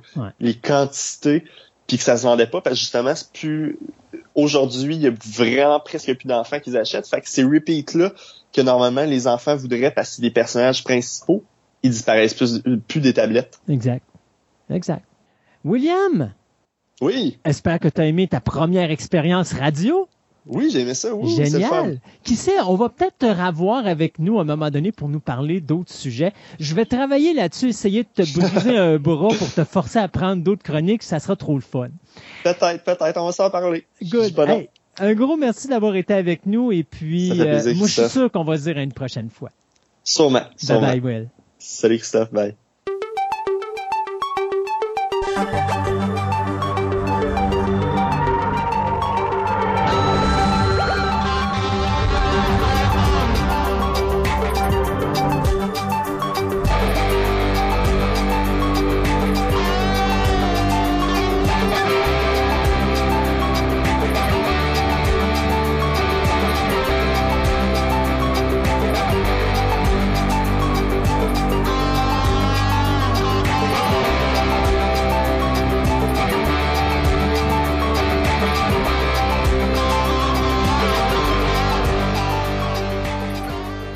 Alors, pour notre chronique science, eh bien, on fait quelque chose qu'on fait pas d'habitude. Sébastien a décidé de nous faire la revue 2020. Fait que je peux pas faire une, une énumération euh, stupide de tous les sujets que tu vas dire. Tu m'as coupé le sifflet en disant, c'est quoi, on va, on va résumer ça en la revue 2020. Alors, mesdames et messieurs, voici la revue 2020 de Sébastien. oui, j'ai voulu te déstabiliser là, pour une fois. Et comme tu ben, vois, ça marche pas. Ben oui, ben ça, ça a marché, mais pas autant que j'aurais voulu, mais c'est pas grave. Donc, j'ai comme décidé de faire une petite revue de 2020 de c'est quoi qui a sorti en science qui a été euh, surprenant, qui a été quand même intéressant, je la même. Tous les domaines, pas rien que science et technologie, c'est vraiment, tu sais, en général, en science. On a découvert que pour combattre le COVID, on pouvait mettre un masque. Ça, on, on va en parler, c'est sûr, du COVID. Ça, j'entends là-dessus, là, c'est garde, on, on, peut pas, en passer, à côté, c'est majeur cette année. Je pense que malheureusement, il a volé la vedette en 2020. Oui, beaucoup. Donc, première chose. Betelgeuse qui est viré un petit peu weird. En fin 2019, euh, début 2020. Non, parles-tu de Betelgeuse, Beetlejuice avec Michael Keaton? Ben non, on parle de Betelgeuse qui est une, étoile dans le ciel. Donc, en fin de compte, c'est une, un soleil, c'est une, planète, euh, excusez, une super géante rouge, pour exactement de la classification dans les soleils, qui est à peu près 15 fois la grandeur du soleil. Donc, c'est très, très gros. Puis qui est à 643 années-lumière de la Terre, OK? Pourquoi qu'elle a retenu l'attention, c'est que elle fait partie de la constellation d'Orion, OK? Mais ceux qui sont de la science-fiction, là, c'est autour de Betelgeuse que se trouve la planète des singes. oh! C'est là qu'ils sont allés. Donc. Enfin, c'est là qu'ils étaient supposés aller, mais en réalité. Supposés aller, c'est ça. Effectivement, mais en fin de compte, ils sont, sont venus sur Terre. On vient de vendre un punch. Donc, euh, cette planète-là, eh ben, cette, planète, cette étoile-là est très particulière de base parce que son intensité varie beaucoup, beaucoup, beaucoup. Et ce qui laisse penser que c'est une étoile qui est en train de mourir. Donc, c'est une étoile qui va tomber en, en, supernova probablement entre maintenant et les 100 000, euh, 100 000 prochaines années. Mais c'est pas elle qu'on avait dit que euh, techniquement, lorsqu'elle allait devenir supernova, même le jour, on allait avoir comme l'impression d'avoir deux soleils. Même chose la nuit, on allait avoir l'impression d'avoir un soleil la nuit aussi. Pas nécessairement le soleil, mais plus comme une lune. Parce qu'elle va être aussi elle va éclairer autant que la lune, autant le jour que la nuit. Donc ça, ça a été assez pour puis elle est à 143 années-lumière. Donc on voit tout de suite une supernova comment ça peut éclairer parce que ils ont eu peur pendant un bout de temps parce que son luminosité est descendue ben peur. Ils ont été plutôt excités là, mm-hmm. parce que la luminosité a beaucoup beaucoup beaucoup descendu à fin 2019, 2020. Puis là ils pensaient ça se peut-tu qu'on va voir ça dans notre vivant une supernova et en fin de compte ben oups, a remonté. Donc là on, tout le monde pense que c'est peut-être un gros nuage de débris qui a comme caché la, le ah. soleil pendant, juste pendant un certain temps, qui a donné euh, bien de l'excitation dans les scientifiques, mais malheureusement, ça a peut-être fait pouit, pouit, pouit. Ouais, ben, ils vont avoir un autre système d'excitation bientôt quand ils vont se rendre compte que ce qui est passé devant le soleil, c'était un gros météorite qui se dirige sur notre planète, puis ça va être deep impact all over again. C'est ça, ou encore un vaisseau alien qui vient de passer devant voilà. la Voilà. Donc, on ne sait pas. Il va falloir qu'on euh, parle à Elisabeth là-dessus. Là. Oui, c'est ça. Euh, ben à mon année, si Betelgeuse, avec le ballon de, de Betelgeuse tombe, on voulait en parler avec François euh, mm-hmm. dans Chronique Astro. Euh, L'autre grosse nouvelle, toujours par rapport au spatial, c'est la NASA qui nous l'a fait, qui nous a annoncé en octobre. Il a dit ah, il va y avoir une grosse annonce même par rapport à la Lune. Puis là, tout le monde faisait Y a-tu des aliens sur la Lune, là? Est-ce qu'elle me. Non, on va faire. Base Alpha, es-tu là? Ben oui, c'est ça, On va créer une première base lunaire. Ça serait le fun. Oui, ça serait le fun. Mais c'est dans les projets. Mais ça va probablement aider à ça. En fin de compte, c'est que la NASA a confirmé que il y avait des traces de, d'eau à la grandeur de la Lune. Et non pas juste sur la face cachée très froide, mais sur la face non cachée, celle qui est toujours éclairée, parce que personne se doutait qu'il pouvait avoir de l'eau là. Donc, ils ont prouvé, ils ont montré, démontré qu'il y avait de l'eau là. On s'entend, c'est pas beaucoup d'eau quand même. On s'entend à peu près euh, 12 onces d'eau, donc une petite bouteille d'eau, par mètre cube. Ils sont-tous certains que c'est pas plutôt un des astronautes dans les années 60, 70 quand il était là-bas qui a perdu une de ses bouteilles puis qui est installé là, non? Non, parce que c'était pas à bonne place. ah, non, mais tu sais, je veux dire, t'as quand même une certaine gravité sur la Lune, dis-moi si je me trompe. Oui. Pas forte, mais quand même là. Donc à ce moment-là, si le gars échappe sa bouteille d'eau puis qu'elle tombe à terre puis qu'elle ouvre, ben l'eau va quand même rester un petit peu sur la surface, mais elle va se promener autour de la Lune, non? Oui, mais mettons qu'ils pas, ils l'ont pas juste trouvé à une place ah, ou, une ben, bouteille. Ben c'est ça, elle est tombée à terre, donc elle a, elle a splashé, donc il y en a un peu partout. Oui, mais pas ce point. Il, aurait fallu pas mal de bouteilles d'eau. Mais on s'entend que c'est quand même, oui, c'est excitant pour les, euh, pour un la conquête de la lune, effectivement, ben, pour aussi la, la, science. Surtout s'il y a un astronaute qui s'en va là puis qui a soif, il sait qu'il y a au moins un 12 11 quelque part. ça. Mais c'est quand même 100 fois moins concentré que l'eau qu'on trouve dans les déserts sur la Terre. OK. Donc, euh, c'est pas, euh, regarde, justement, ils tourneront pas un robinet pour pouvoir. Donc, c'est intéressant ça va avoir du potentiel pour l'exploration de la Lune, qui est la première étape, en fin de compte, pour pouvoir aller sur euh, Mars. Donc, on risque d'avoir de notre vivant, je te dirais, une base pas sur la choix. Puis je le dis depuis longtemps, hein, avant d'aller sur Mars, il va falloir qu'il fasse de quoi sur la Lune pour prouver qu'on est capable de vivre à un endroit où il n'y a pas d'atmosphère avant de s'en aller à une place, que si ça va mal, que tout le monde va pas y penser qu'il y a des plans de secours. T'as pas le choix, la Lune, c'est le meilleur outil de travail. Mais le monde, ils vont faire une base sur la Lune, ils vont faire une base orbitale autour de la Lune pour mm. aller sur Mars pour la simple et bonne raison que ça coûte pas mal moins cher de lancer une fusée de là. Donc, ils vont pouvoir la bâtir en orbite avec peut-être des matériaux qui sont sur la Lune, etc. On avait vu ça dans 2001 l'outil de l'espace d'ailleurs. Oui, c'est ça. Euh, la troisième grosse nouvelle, ben c'est un peu que ce que tu nous as dit tantôt. En fin de compte, c'est qu'en janvier 2020, ben on a eu quelques euh, Chinois à Wuhan qui ont sont tombés malades. Puis ben ces deux trois personnes là qui sont tombées malades, ben ça a fini que euh, le monde est malade au courant complet. Donc c'est ça. Donc c'est ça a été la, la découverte du COVID-19 qui, en fin de compte, a fait, euh, qui fait encore peur au monde entier pour la simple et bonne raison que euh, on déborde nos, nos systèmes de santé puis même. Puis, comme je dis à beaucoup de monde, c'est la COVID, c'est la, la, pas la, pas la, grande première, la, comment on dit ça au théâtre, là, quand tu fais la, L'avant-première? L'avant-première. C'est quand tu te pratiques, tu sais, devant toi, là. Ben, c'est notre avant-première pour une vraie pandémie. Puis on a échoué.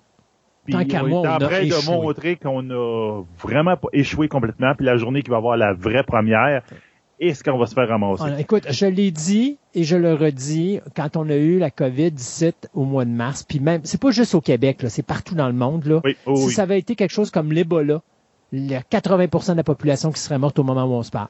C'est ça. Ça, a, ça a été tellement mal géré, ce dossier-là. On a voulu pas faire peur au monde, puis pas faire mal aux droits du monde. Mais savez-vous quoi? On est en pandémie. Fait qu'en partant d'une pandémie, ce qui passe en priorité, c'est la sécurité des gens. Puis c'est plate parce que il y a beaucoup de gens qui pensent que la pandémie, c'est juste, euh, pas la pandémie, mais je veux dire que le COVID, c'est juste une petite grippe. Mais c'est ben quoi? Sais-tu c'est quoi la COVID? C'est une partie de roulette russe.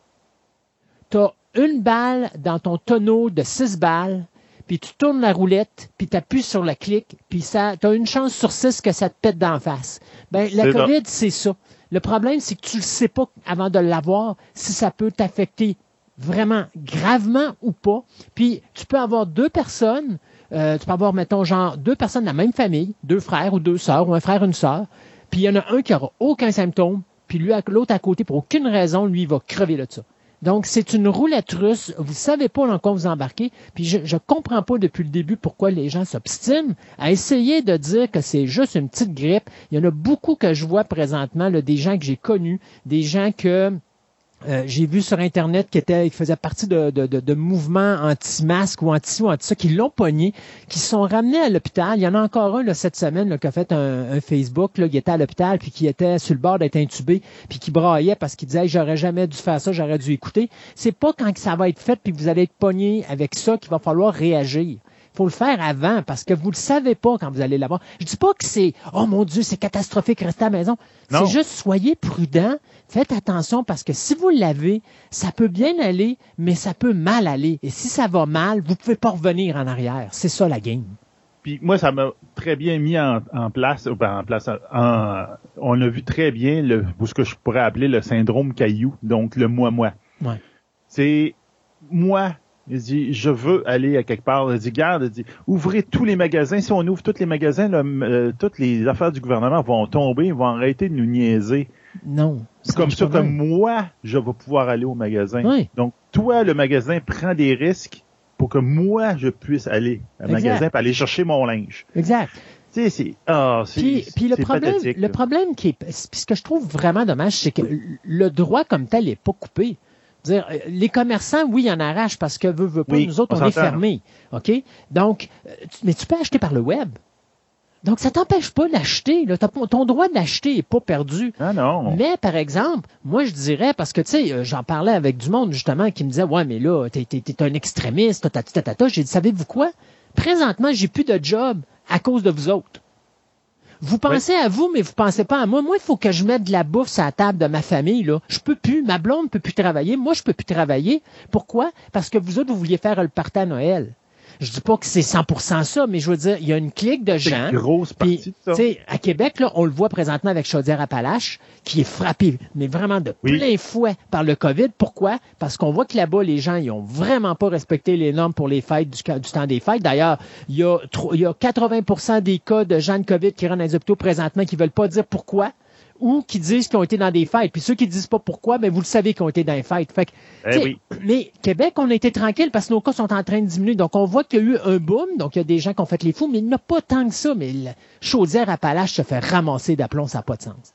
Ah, regarde, c'est épouvantable. Puis en tout cas, c'est ça, faut, faut comprendre aussi. Puis il faut comprendre aussi, comme je le mets aussi dans la science, parce que oui, c'est un drame là, euh, mondial, mais c'est juste que ça en très peu de temps, il y a beaucoup, beaucoup, beaucoup de pays, beaucoup, beaucoup de compagnies qui ont baissé toutes leurs barrières économiques. Puis ils ont dit, regarde, la chenoute, il faut régler le problème, on va jaser. Ce qu'ils faisaient pas avant. Ce qu'ils faisaient jamais avant parce que les intérêts économiques étaient trop forts. Là, ils ont décidé, regarde, on est dans la merde, on va sortir toute la gang, puis on va se jaser entre nous autres. Mm. C'est une des raisons pourquoi qu'on est capable d'avoir un an, d'avoir un un, des vaccins. Il y en a plusieurs candidats des vaccins qui sortent. Puis là, entre autres, je voudrais. Ben, il y en a un que c'est Medicago qui est à Québec. Mm-hmm. Que j'ai très hâte qu'il sorte, dans le sens que lui, il va probablement être euh, au milieu de l'été de 2020, qu'il va être capable de sortir quelque chose. Puis quand ils vont l'avoir finalisé, c'est leur technologie à la base de plantes. Ça veut dire que eux autres, une fois qu'ils ont le gène, qu'ils ont déterminé le gène qui va bien marcher, là, c'est 20 jours pour produire du vaccin c'est pas, des mois, c'est pas des mois, c'est 20 jours. Donc, eux autres, leur production, là, c'est pas un million, c'est un milliard qu'ils peuvent produire par année. Eux autres, ils peuvent fournir le monde par année. Donc ça, ça va, ça va être quelqu'un qui va, ça c'est une technologie que eux autres, ils travaillent depuis des années là-dessus sur, entre autres pour la grippe. Ça éliminerait toute l'histoire des, petits œufs avec le, la poule pour faire des, vaccins pour la grippe. Puis mm-hmm. Il pourrait réagir en un mois, dire oh il y a une nouvelle, euh, nouvelle souche, forme, une nouvelle souche de, de, grippe qui arrive. En un mois, ils peuvent le faire le vaccin pour ça. Tu sais, ça va être révolutionnaire. Puis ça, c'est toutes les affaires de même. C'est ça que ça va faire un avancement. J'ai mm. hâte de voir.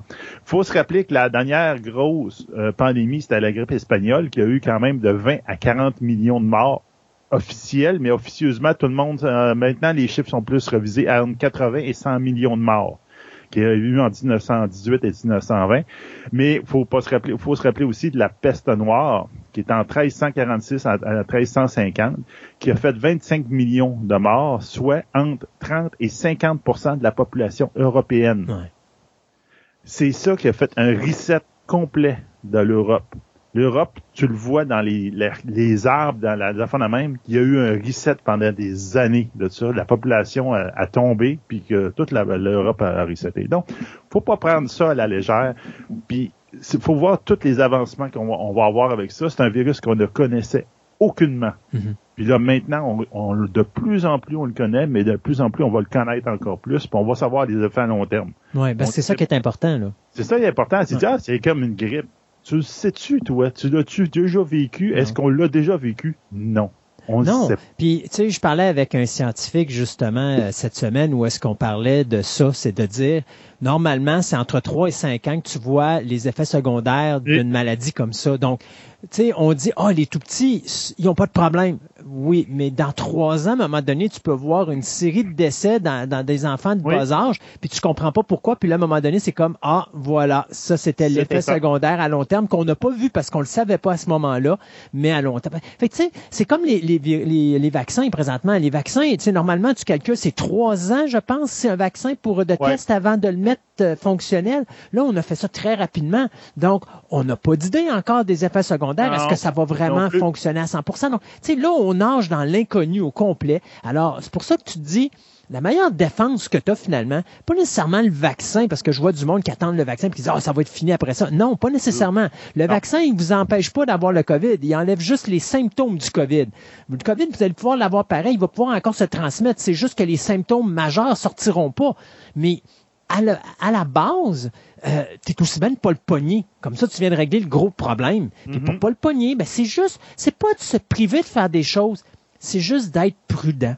Faites attention. Puis si tu fais attention, normalement, tu viens de régler 80% des chances de le pogner. Tu sais, je travaille dans le public, ça va faire un an que le COVID est sorti je, sais, je cogne du bois, je l'ai pas pogné encore. J'ai pas envie de le pogner, mais je peux te dire, s'il y a quelqu'un dans le magasin qui fait attention, qui est toujours à son 6 à 8 pieds du client, j'ai un double masque sur le visage, euh, je me lave régulièrement les mains, je fais attention à la distanciation avec mes employés et, mes collègues et mes collègues de travail. Pourquoi? Parce que si moi je le pogne, je veux pas leur donner, puis si eux l'ont, je veux pas le pogner. Fait que, si tu fais attention, n'as pas besoin nécessairement là d'avoir des mesures extraordinaires, mais si tu fais attention et que tu es prudent, normalement le COVID va s'éliminer par lui-même. Mais ça, il faut faire attention, il faut arrêter de s'obstiner. C'est pas parce que là on dit ah, soyez des beaux petits moutons puis suivez les règles. C'est pas ça. C'est juste que plus vous vous obstinez à plus ça va être long c'est ça, à combattre ça, puis plus on va souffrir, puis plus on va être pogné en dedans, parce qu'on pourra pas sortir parce qu'il y a des gens qui veulent pas respecter les normes de base. Et c'est pas de dire nécessairement vous n'avez pas le droit d'aller magasiner, vous n'avez pas le droit de faire ça, vous n'avez pas le droit de faire ça. C'est juste dire soyez prudent, faites attention. Comme ça, si vous faites attention, vous respectez votre distanciation, vous faites attention avec vos masques, vous vous nettoyez les mains. Normalement, ça l'aide énormément à prévenir. Ça, ne ben garantit pas à 100%, mais ça l'aide à prévenir. Non, non, puis il dit ah, ah tel, pays a fait bien puis a fait la même. Ben oui mais c'est parce que tous les pays en ce moment font des tests. Eh oui. Puis on a des live tests. Donc là entre autres je pense que c'était la, Suède ou je sais pas trop quoi dans quel pays là. un échec. En fin de compte leur méthode n'a pas fonctionné le fait de rien faire. Pour en fin de compte de dire le monde va s'arranger voici ce que vous devriez faire faites-les puis avec ça tout va bien aller mais au bout de la ligne ça n'a pas marché. Ils ont dit il y a l'Australie. Ouais l'immunité collective existe elle n'existe pas c'est prouvé, il y a des gens que ça fait trois fois qu'ils pognent le maudit COVID. Ça, ça, existe pas, l'immunité collective, qu'on arrête d'en parler. Puis, tu sais, on l'a vu en Angleterre, on l'a vu en Suède, on l'a vu à plein de places à travers le monde. On n'est pas différent d'ailleurs. Fait que c'est comme... Les seuls qui ont l'air d'avoir bien euh, fait la deuxième vague, c'est l'Australie. Oui, mais Les autres, ils ont, été, ils ont été hyper stricts. Oui, mais il n'y a pas juste ça. Tu sais pourquoi? Ils l'ont cassé. T'as-tu déjà resté en Australie? Ouais. si vous pensez qu'au Canada, il n'y a pas beaucoup de population sur le territoire, là, vous n'avez pas vu l'Australie. L'Australie, c'est débile. C'est tout oui, le monde mais eux autres sont très concentrés dans la même zone, quand même. Oui, pour certains, mais je veux dire, pour le reste, là, t'as des ouais, pour le reste, on s'en fout, là. Tu t'en vas dans les secteurs désertiques, là, t'as des maisons, puis euh, tu vas avoir une maison là, puis 18 km plus loin, t'as une deuxième maison, là. Tu sais, c'est le même. Il y en a bien gros qui disent, ah, la Chine s'en est débarrassée. Excuse-moi, la Chine, là, la Chine, ils disent qu'ils s'en sont débarrassés, mais ils ont, ils ont interdit les, euh, les euh, des, des, scientifiques de l'Organisme mondial de la santé de rentrer sur leur territoire pour faire des études. puis il, est bloqué à l'entrée. Donc, moi, j'ai l'impression que c'est juste de la propagande. Oui, puis de toute façon, je pense que j'ai vu un article encore cette nuit qui parlait que justement, ah, c'était reparti en Chine d'aplomb, là, qu'il était dans, les problèmes par-dessus la tête, là. Bon, ils sont depuis un bout. Ils l'ont jamais éliminé à 100% c'est juste que c'est de la propagande. Depuis le début, c'est ça, c'est un constat euh, mondial. La Chine, écoutez pas ce qu'ils disent parce qu'ils disent n'importe quoi, là. C'est de la propagande. Euh, toujours aussi dans l'idée euh, d'une pandémie ou quelque chose de même, l'année 2020 a été marquante parce justement, on a réussi à mettre en place un vaccin pour l'Ebola et qui a fonctionné. Ah ouais, ça, je n'avais pas entendu parler de ça. Ça, c'est super intéressant. Donc, la deuxième plus grande euh, pandémie d'Ebola qui, euh, qui, a été terminée cet été, après deux ans, à la République du Congo. Puis quand on parle de taux de mortalité, là, justement, c'est il y a eu 3400 personnes qui ont été infectées puis il y en a eu 2280 qui sont morts. Oui, oui, non, c'est ça, c'est fou ça. C'est entre 60 et 90 de, de, mortalité, taux de mortalité. Puis ils ont mis au point un vaccin, puis l'Organisation mondiale de la santé a estimer 300 000 personnes. Puis là, on a considère maintenant que la pandémie d'Ebola au République de Congo est tombée. Ça, c'est une des pépites que tu veux pas qu'il sorte. Non, exactement. Puis tu sais, quand, quand on a été en confinement au mois de mars, euh, je sais pas si tu avais vu ces articles-là scientifiques où est-ce qu'ils disaient qu'en Amérique du Sud, euh, en Amérique du Sud, non, est-ce que en Afrique du Sud, euh, il y avait repogné une, une éclosion d'Ebola dans trois villages. Mm. Et, et, ça avait quasiment tout décimé la population. Puis là, moi, j'étais là, je me dis, l'Ebola, mais Caroline, comment ça se fait que ça ressort, cette patente-là? Il me semblait qu'on avait réglé ça. Et non, il y en avait encore. Il y en a encore, puis c'est pareil comme la peste. Après la peste noire, il y a eu des années, des années, il y a eu des, des, des, des pandémies de, peste, mais vraiment moins fortes qu'à la peste noire. Mais il y a ça, c'est tout des... Puis ce que j'ai quand j'ai lu sur le l'Ebola, c'est un ARN virus.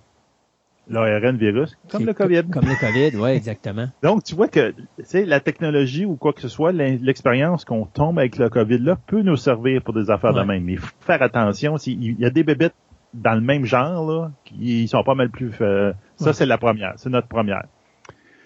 Euh, on a eu aussi en 2020 une grosse preuve des changements climatiques. Donc euh, ça, là, je te dirais que c'est l'affaire que tout le monde dit Ah non, non, les changements climatiques, ça existe peut-être pas. En tout cas, je te dirais que s'il y a du réchauffement de la planète présentement au Québec avec l'hiver qu'on a, moi, euh, je suis partant pour le réchauffement climatique parce que c'est un bel hiver, il fait chaud, oui, c'est bien. On y est vraiment bien. Donc, entre autres, les deux affaires qui ont sorti cette année, qui ont prouvé un peu plus euh, les changements climatiques, ça a été un, la, le, le record qu'on a eu par rapport aux, euh, aux, aux, ouragans. donc, les ouragans qui ont été nommés, donc les gros, gros ouragans qui leur donnent tout le temps un petit nom, là, genre Bertha, puis euh, mm-hmm. probablement qu'il y en a un qui ça va, il va s'appeler Greta à un donné. Là. il va s'appeler Sébastien aussi. Donc, il y en a eu 30 en 2020. Qu'est-ce que ça veut dire 30?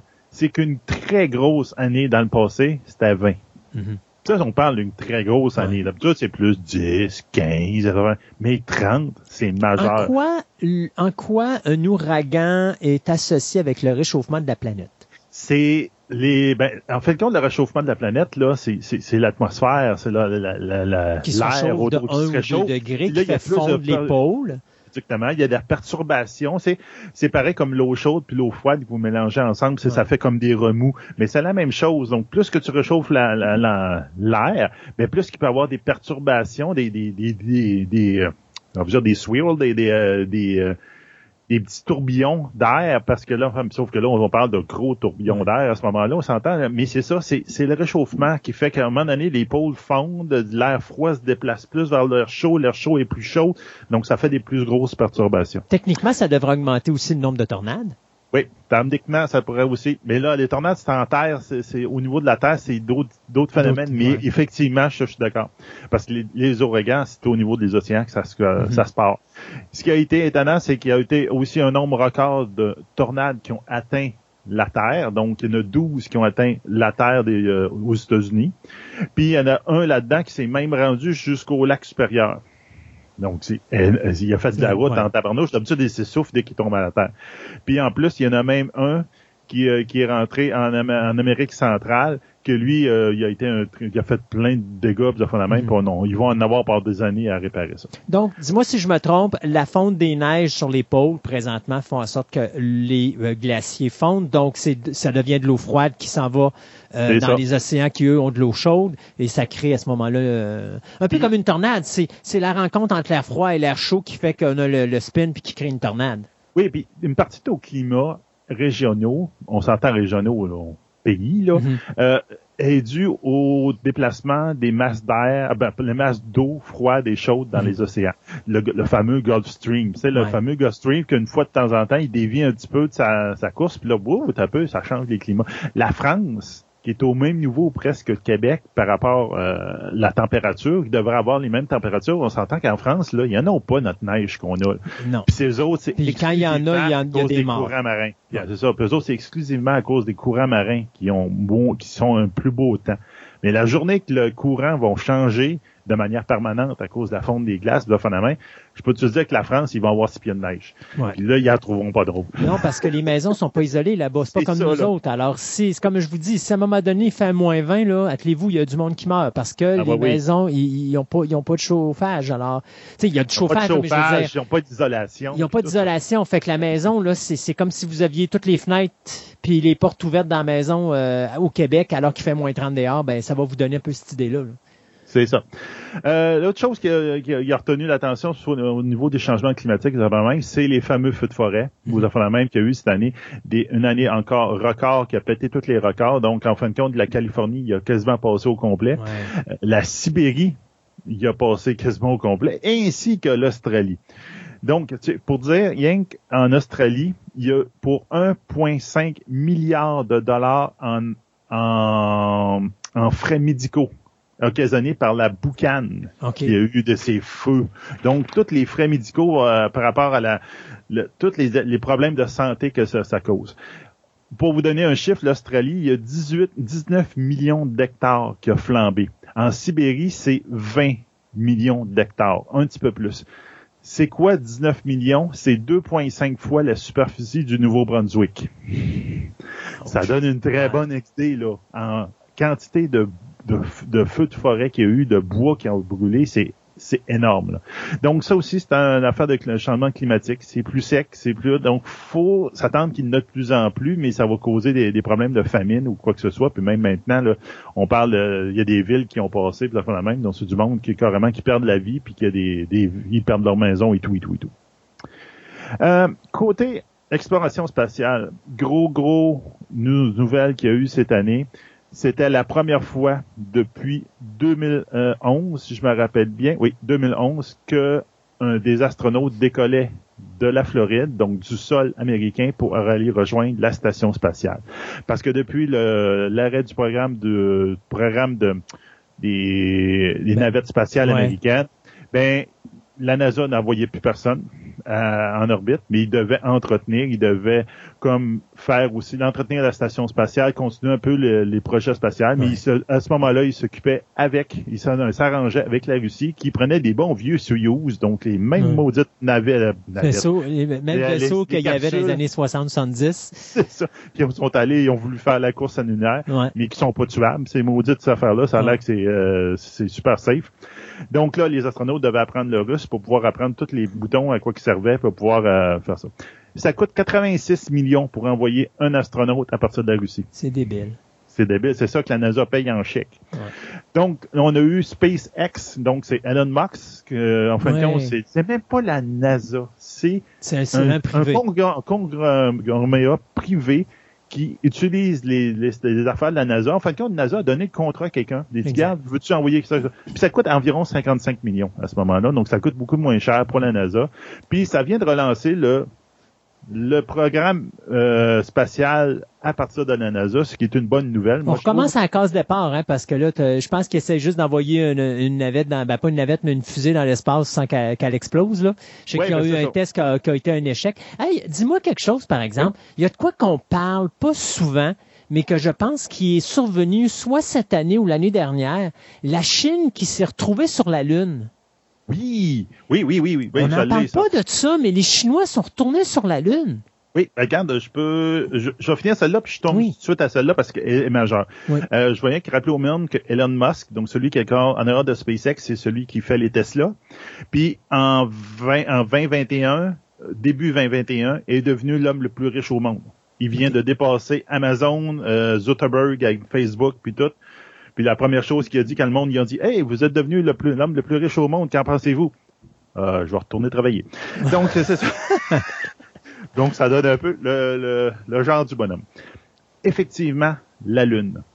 La Lune, c'est impensable, mais c'était la première fois en 44 ans qu'on arrivait à mettre la main sur des roches de la Lune. Donc, la Chine a envoyé des missions, euh, des robots, des, sondes sur la Lune. Puis à la troisième, il y a une des sondes qui a pogné de la roche de la Lune. Il a, pris deux kilos. Deux kilos, puis ils ont parti, puis ils ont, ils ont ramené sur Terre pour pouvoir les étudier. C'est la première fois en 44 ans que ça a été fait. Ce que j'ai trouvé super surprenant, c'est qu'à la première fois en 44 ans, c'est que la dernière personne qui l'a pris, c'est les Russes. Oh. C'est pas les Américains. Je savais pas ça. Non, moi non plus. Apollo 16, euh, Apollo 11 et 12 a pris à peu près 25 fois plus. Donc, c'est euh, euh, à peu près, je dirais, 200 kg de, de, sol lunaire quand ils sont venus. Mais la dernière personne qui est allée, c'est les Soviétiques avec une sonde qui s'appelait Luna 16, que eux autres, ils ont ramassé 100 grammes. OK. Donc, c'est un des derniers projets de l'exploration de, la Lune que les, Soviétiques ont fait à ce moment-là. Donc, eux autres, c'est Luna 16, donc c'est a été à peu près il y a 44 ans qu'ils ont fait ça. Donc, les, euh, le projet euh, d'exploration de la Lune, pendant longtemps, on disait, ah, les, les Russes, les Américains, les Russes, les Américains. là, c'est ah, les ben, Chinois. C'est les Chinois. Puis, excuse, les Chinois, eux autres, ça ils tentent d'aller, puis la NASA, ils se pognent le bacon.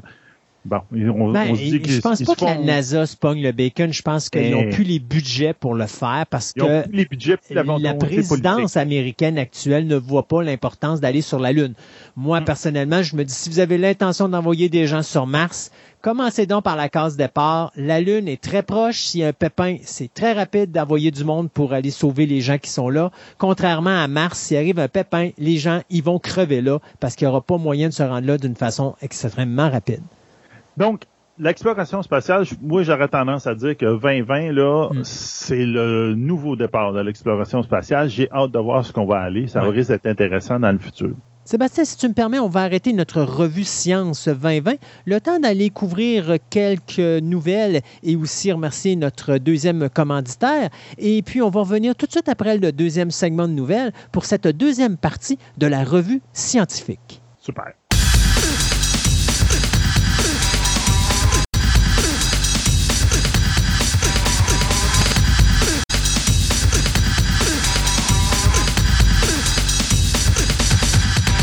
Ce segment de nouvelles vous est présenté par TPM Hobby Collection, la boutique idéale pour nourrir toutes vos passions. Qu'il s'agisse de timbres, monnaies, cartes de sport, cartes Magic, des figurines, du comic book, voire même des cartes Pokémon, TPM Hobby Collection a décidé de se réunir à un seul endroit afin de vous donner le meilleur service possible.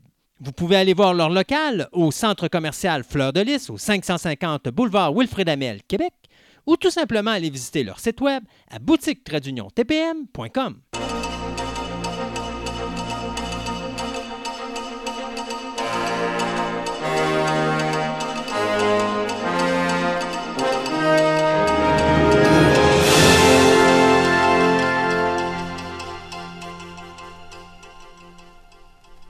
Et pour commencer ce deuxième segment de nouvelles, eh bien, malheureusement, on va couvrir les décès parce qu'il y en a beaucoup cette semaine.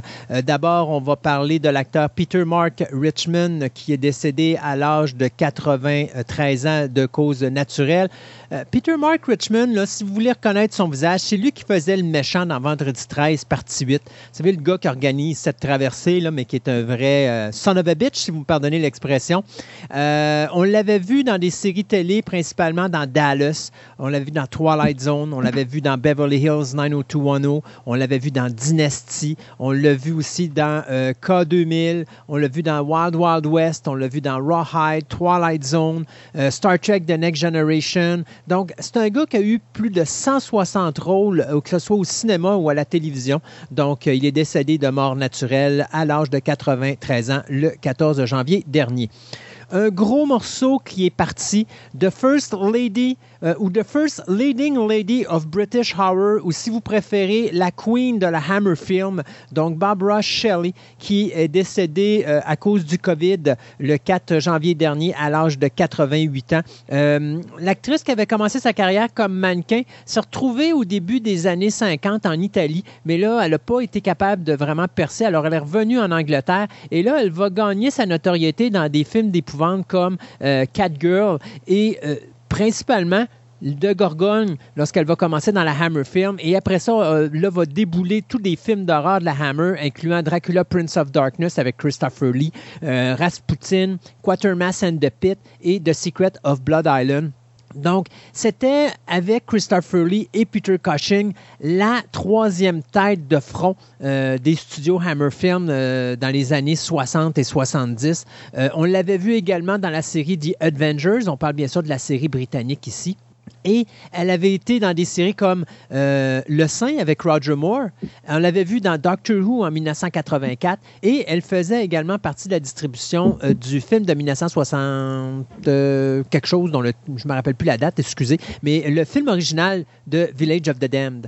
Donc, Barbara Shelley qui nous quitte donc à l'âge de 88 ans à cause du COVID. Euh, le réalisateur Michael Apt, le cinéaste britannique à qui on doit le film The World Is Not Enough et l'excellent Gorillaz in the Mist, eh bien, il est décédé le 7 janvier dernier à l'âge de 79 ans. On n'a pas donné de raison pour son décès, mais euh, ce que je peux vous dire, c'est quand même un gars qui a remporté un prix euh, au BAFTA Awards. Ça, c'est les Oscars, mais britanniques. Comme réalisateur ou comme meilleur réalisateur dans un épisode de série télé pour la série Coronation Street qui est extrêmement populaire en Angleterre. Euh, il y a également, écoute, sais-tu que Michael Apt est le réalisateur en chef d'un des plus longs documentaires de toute l'histoire du cinéma? Non. Il y, a, un documentaire qui s'appelle Seven Up, qui a été créé en 1963. Qu'est-ce que Seven Up? c'est que à l'origine, en 1963, on prend plusieurs enfants qui sont âgés de 7 ans et qui sont de différents milieux sociaux en Angleterre. Et Michael Apt, à un moment donné, a décidé de faire à tous les sept ans un nouvel épisode avec ces mêmes jeunes-là.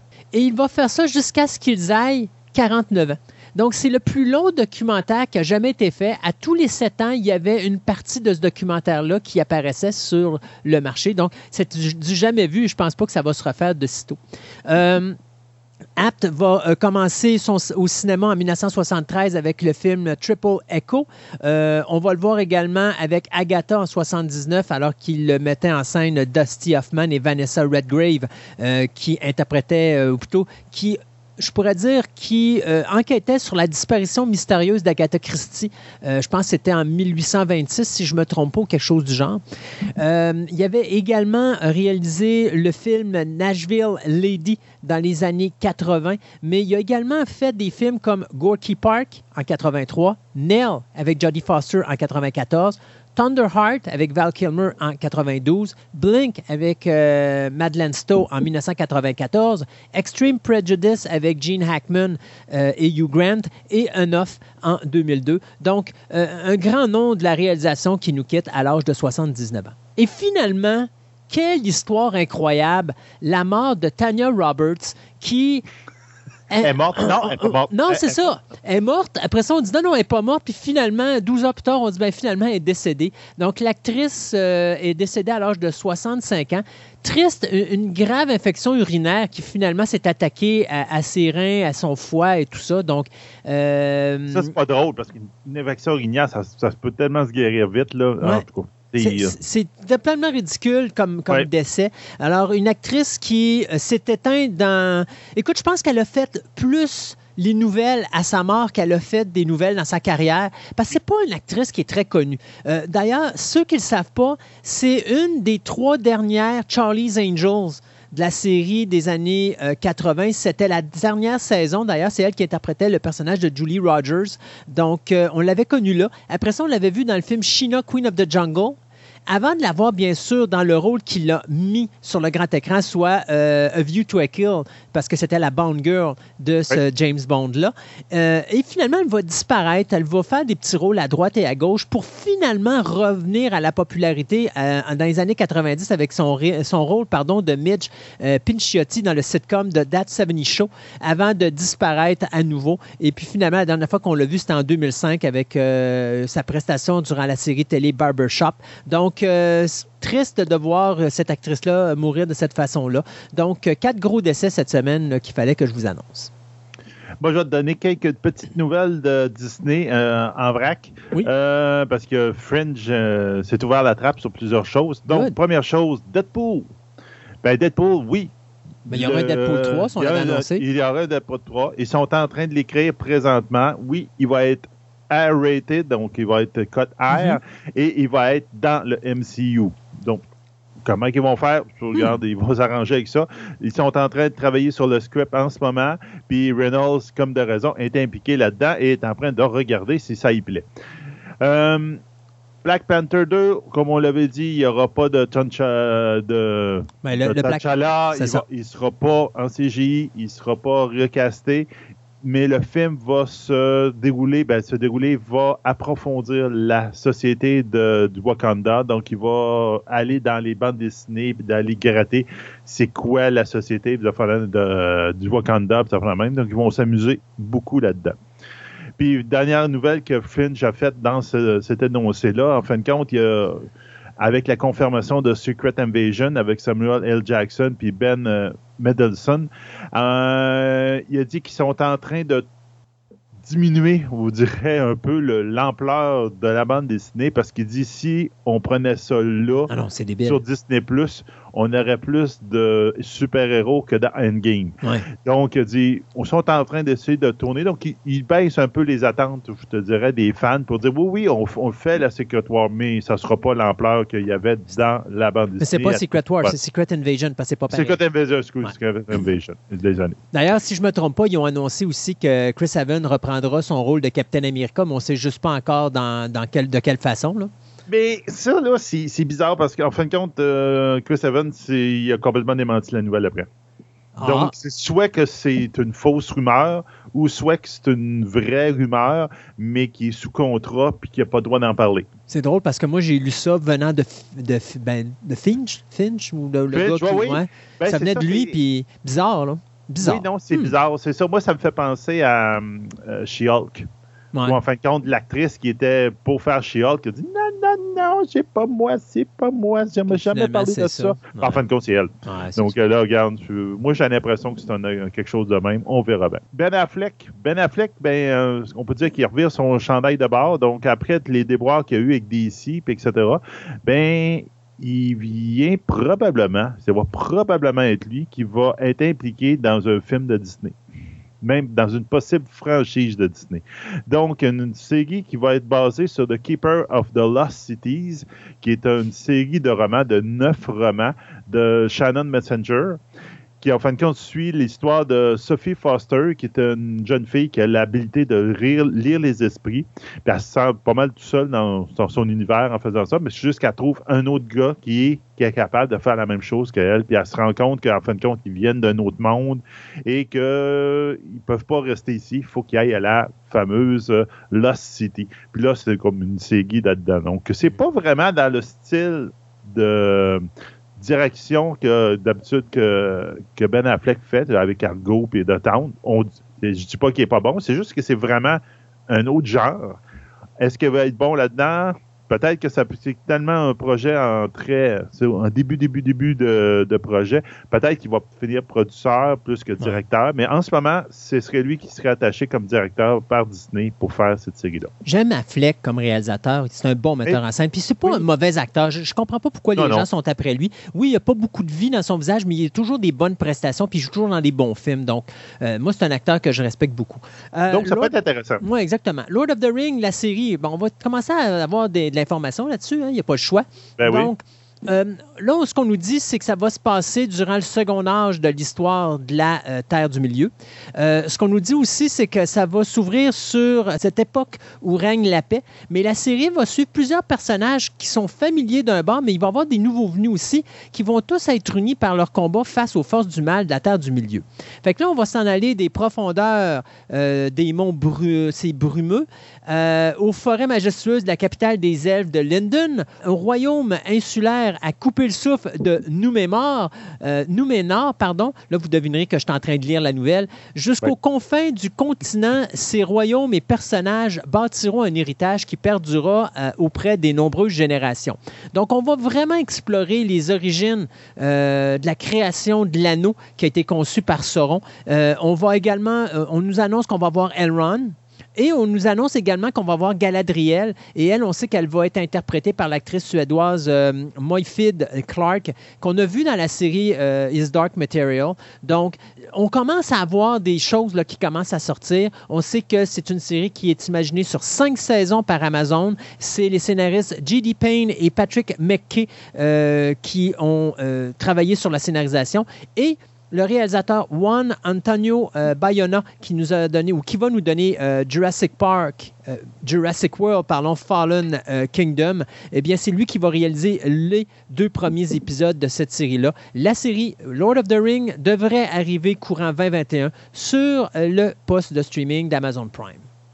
Ben, parlant justement de J.J.R. Tolkien, euh, pour les fans de la lecture, donc ceux qui aiment beaucoup les romans, ben, ils viennent de déterrer des nouvelles nouvelles de Tolkien, puis ils vont les mettre euh, toutes sur un volume qui va s'appeler, excusez, The Nature of Middle-earth, qui devrait sortir à peu près en été 2021. Donc, pour ceux qui aiment beaucoup les affaires ésotériques, je te dirais que Tolkien a fait. On va avoir entre autres euh, des, des, euh, des topics, donc des, des, des sujets comme euh, l'immortalité des elfes et la réincarnation, la géographie du royaume de, de Gondor, ainsi que la très grande question qui est-ce qui peut vraiment se, se, faire pousser une barbe dans Middle-earth? Donc, ça va dans le sort de Tolkien qui passe un chapitre pour savoir Ah, tiens, une fleur jaune. Ah, la fleur jaune, elle sert à ça. Ben, ben c'est ça. c'est, pour ceux qui aiment Tolkien, vont euh, adorer ça. Pour moi qui déteste lire Tolkien, j'en ai rien à cirer. Mais bon. bon. J'adore son histoire, mais est-ce que je suis pas capable de le dire? Euh, deux nouvelles associées à Netflix. D'abord, Netflix qui vient de signer Christian Bale pour une mini-série de huit épisodes qui va s'intituler The Woman in the House. Euh, Christian Bale, là-dedans, va jouer le rôle d'une jeune femme qui euh, finalement est assis à sa fenêtre, boit de l'alcool et voit sa vie aller, jusqu'à ce qu'à un moment donné, il y ait un nouveau voisin très séduisant qui vient rester juste en avant de chez elle. Alors bien sûr, on suppose que la jeune femme va... Euh, elle va continuer à boire en regardant Oui, mais c'est ça, elle va avoir un spectacle au moins. Tant qu'elle écoute la télévision et qu'il n'y a rien à la télé, ben là, elle va écouter la, fenêtre, puis là, le jeune homme très séduisant en avant. Sauf que le problème, c'est qu'à un moment donné, elle va assister à un meurtre crapuleux. Et ça ne dit pas si notre joyeux euh, voisin en question est responsable ou pas. Ça fait penser un petit peu à Fright Night, mais au lieu d'être un vampire, ben, c'est un psycho-killer. Euh, donc, c'est euh, le trio Rachel Ram, Ramras, pardon, Hugh Davidson et Larry Dorf qui vont s'occuper d'être les co-showrunners pour cette limited series de 8 épisodes. Et c'est bien sûr Christian Bale avec Will Ferrell, Jessica Elbaum et Britney Siegel qui vont s'occuper de la production et d'être producteur exécutif sur The Woman in the House.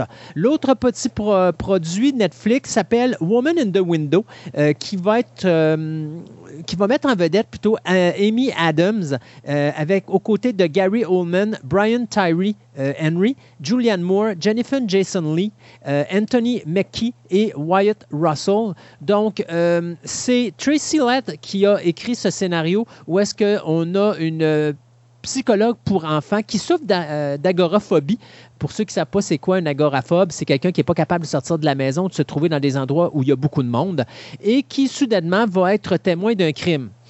Euh, il y a beaucoup de liens avec l'autre, hein, vous allez me dire. Mais la raison pourquoi j'en parle, c'est parce que là, Netflix, avec le COVID, sont en train présentement de faire des offres afin d'acheter les films faits ou produits par différentes maisons de production qui ne sont pas sortis encore en salle. Question d'aller chercher une grosse compétition avec Disney parce que là, Disney est en train de les rattraper euh, très rapidement.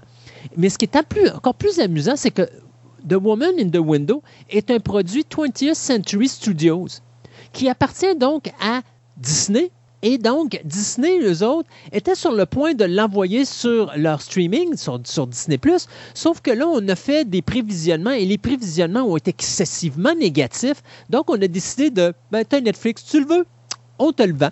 Et donc, euh, le film qui devait sortir en mai l'année dernière et qui a été bien sûr reporté à cause du COVID, eh bien, devrait sortir dans le courant de l'année 2021. Donc, Woman in the Window, qui vient d'être acheté par Netflix, un film qui est produit par 20th Century Studio. J'ai hâte de voir si on va voir le logo de 20th Century Studio apparaître sur le poste de Netflix, eux qui sont deux gros compétiteurs. Euh, je te laisse finir très rapidement avec une petite dernière. Oui, une toute petite dernière. Euh, avec justement, on parle de Love the Ring, on, peut parler de Game of Thrones, Witcher, ben, le, fantastique à, la cote présentement. C'est pour ça qu'en plus du fameux film de Dungeon and Dragon veut euh, Chris Pine devrait être impliqué. Ben, il y a un autre nom qui vient de sortir, c'est Derek Kolstad, qui est Monsieur Kolstad, ben, c'est le créateur de John Wick, qui devrait être, est en train de travailler présentement à une série TV dans l'univers de Donjons et Dragons. À savoir ce que ça va donner, aucune idée. En ce moment, c'est juste vraiment un pitch de départ de même. Donc, on verra bien ce que ça va donner. On se rappelle que Dungeons and Dragons, c'est possédé maintenant par E1, qui est, euh, qui est possédé maintenant par Hasbro. Donc, c'est Hasbro euh, qui, qui, a les droits pour la franchise, puis c'est eux autres qui ont ont demandé ben, à, M. Derek de regarder ça. On verra bien. Alors, nous, on s'arrête là-dessus. On retourne à ton segment euh, de revue 2020 sur la science, Sébastien. Et n'oubliez euh, pas qu'en fin d'émission, on va parler de l'achat de Roku des, euh, de la banque ou la librairie de Quibi.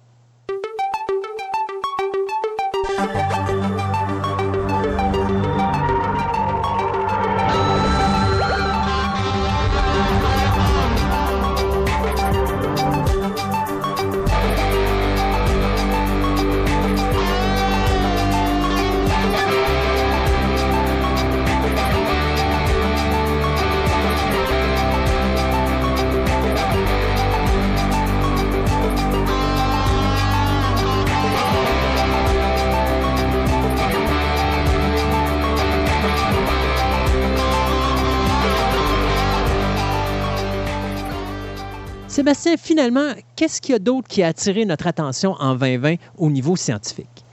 Euh, une grosse, grosse perte qu'on a eue en 2020, c'est la perte de Arecibo. Donc, en fin de compte, c'est le, méga, euh, j'allais dire, télescope, euh, radiotélescope qui était à Porto Rico qui était géré par l'Université de Floride, qui s'est écroulé sur lui-même. Ils ont eu du verglas? oui, ils ont du verglas. Euh, il a été construit en 1963. On dirait que j'aurais tendance à dire qu'il avait fini sa vie utile. Il pensait, commençait à penser, il dit ouais, on sera peut-être pas capable de le réparer. Il dit, il faudrait peut-être le démolir. Ah, tiens, il l'a fait tout seul. Donc, ça ressemblait à ça, là. Donc, on l'a vu dans les films Jean Contact et Golden Eyes. On, va en parler avec euh, dans notre chronique SETI parce qu'il a été un, pionnier pour l'exploration euh, de SETI. Là. Donc, euh, c'est un télescope, il avait 305 mètres de diamètre, puis il contenait 38 778 panneaux d'aluminium de 1,2 mètres qui faisaient toute la circonférence, qui était suspendu sur un filet d'acier. Donc, c'est le filet d'acier, effectivement, qui a lâché. Fait que je suppose qu'il y en a d'autres pour le remplacer. Pour le moment, je te dirais, ben, c'est une affaire qu'on va parler avec Elisabeth dans la chronique, mais en ce moment, il parle d'un projet de 8 millions pour le démolir au complet, qui à la place, et de peut-être le reconstruire. Parce que Porto Rico ne veut pas lâcher le morceau. Ils sont intéressés, sauf qu'ils n'ont pas l'argent nécessairement pour pour faire ça. Donc là, ils s'attendent qu'il y a d'autres personnes qui vont être intéressées de prendre le trou pour pouvoir en faire un autre. Mhm. On verra bien. Euh, toujours en astronomie, euh, il y a une nouvelle euh, discipline qui a, qui a été euh, mise au point en 2015 qui s'appelle la, l'astronomie par euh, onde gravitique. Donc, en fait, il mesure le changement dans la gravité. Okay. C'est un nouveau, à place d'utiliser des radiotélescopes, c'est une nouvelle méthode qu'ils ont faite. Il a été mis au point en 2015. Il y a justement un prix Nobel de quelqu'un qui a été fait en 2017 pour la mise au point, la découverte de cette méthode-là. Ils font ça avec des lasers.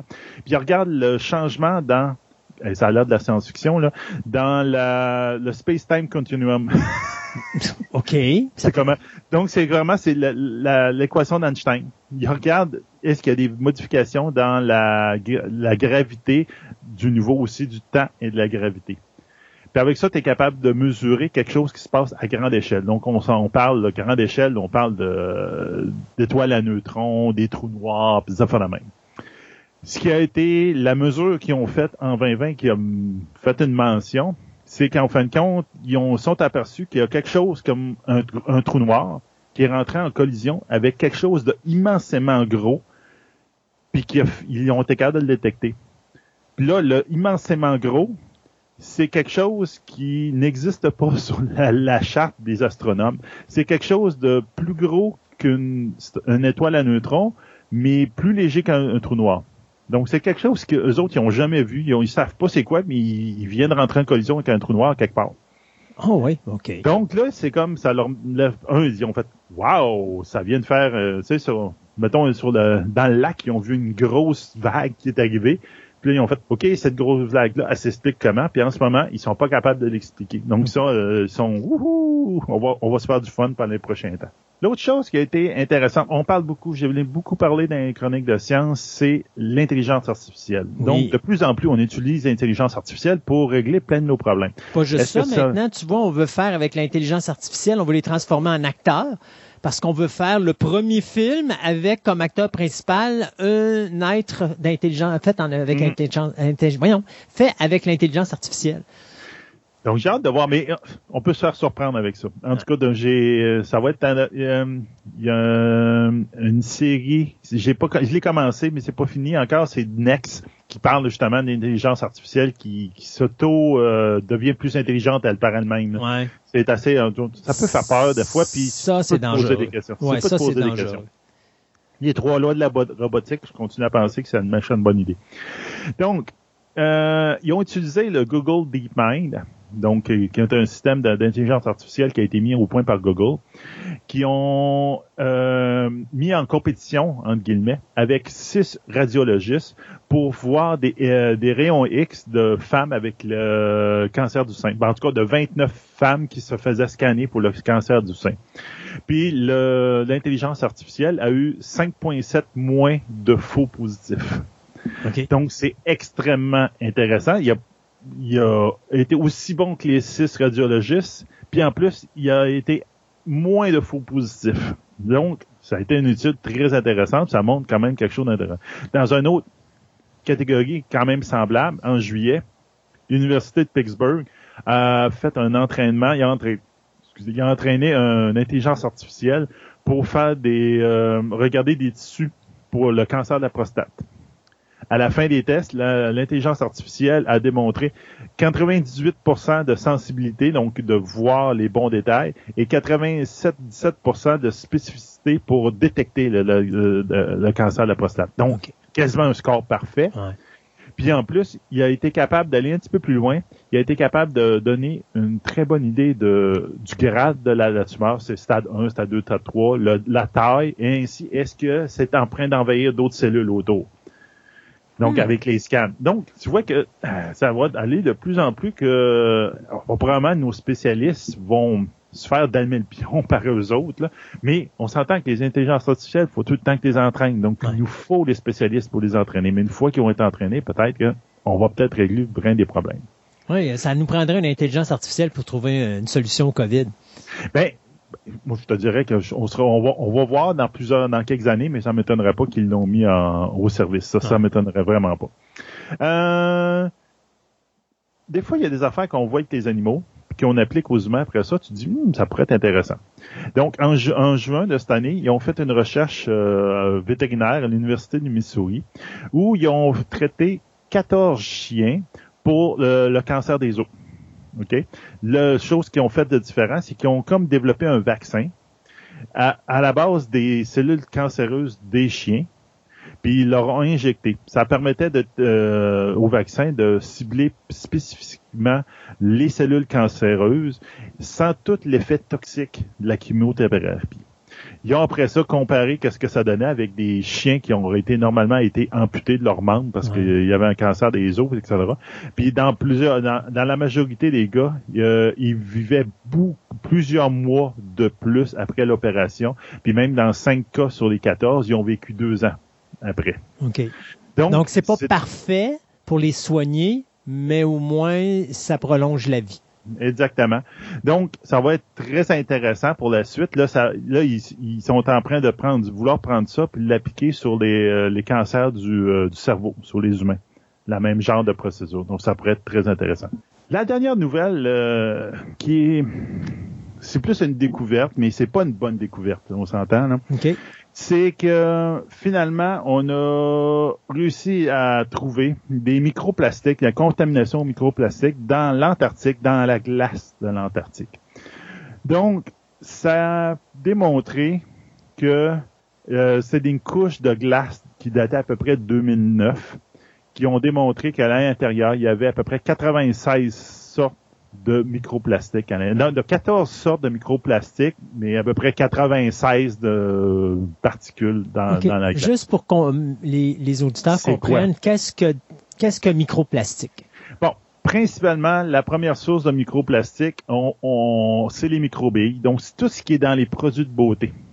Donc, c'est comme euh, des petites billes de plus petits que 5 mm qui sont dans des produits de beauté pour comme l'exfoliant. Un peu comme tu sais quand tu te frottes du sable dans les mains, tu viens les mains douces. Là, Ben c'est à peu près ça. Pour te rendre la face douce dans les produits de beauté, ils mettent des micro euh, euh billes de, plastique à l'intérieur pour pouvoir comme comme radoucir la peau, sabler ta peau, on peut dire. Donc ça, c'est une des principales sources. La deuxième source, ça serait tous les plastiques ou les sacs de plastique, etc. qu'on a, qui se désagrègent, qui se mettent en plus petits morceaux, qui en fin de compte, après ça, se dispersent dans les océans.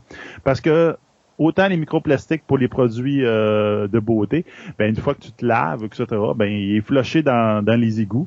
Les stations d'égouts ne sont pas designées pour retenir, filtrer ces, ces particules-là, se retrouvent dans les rivières, se retrouvent dans les océans.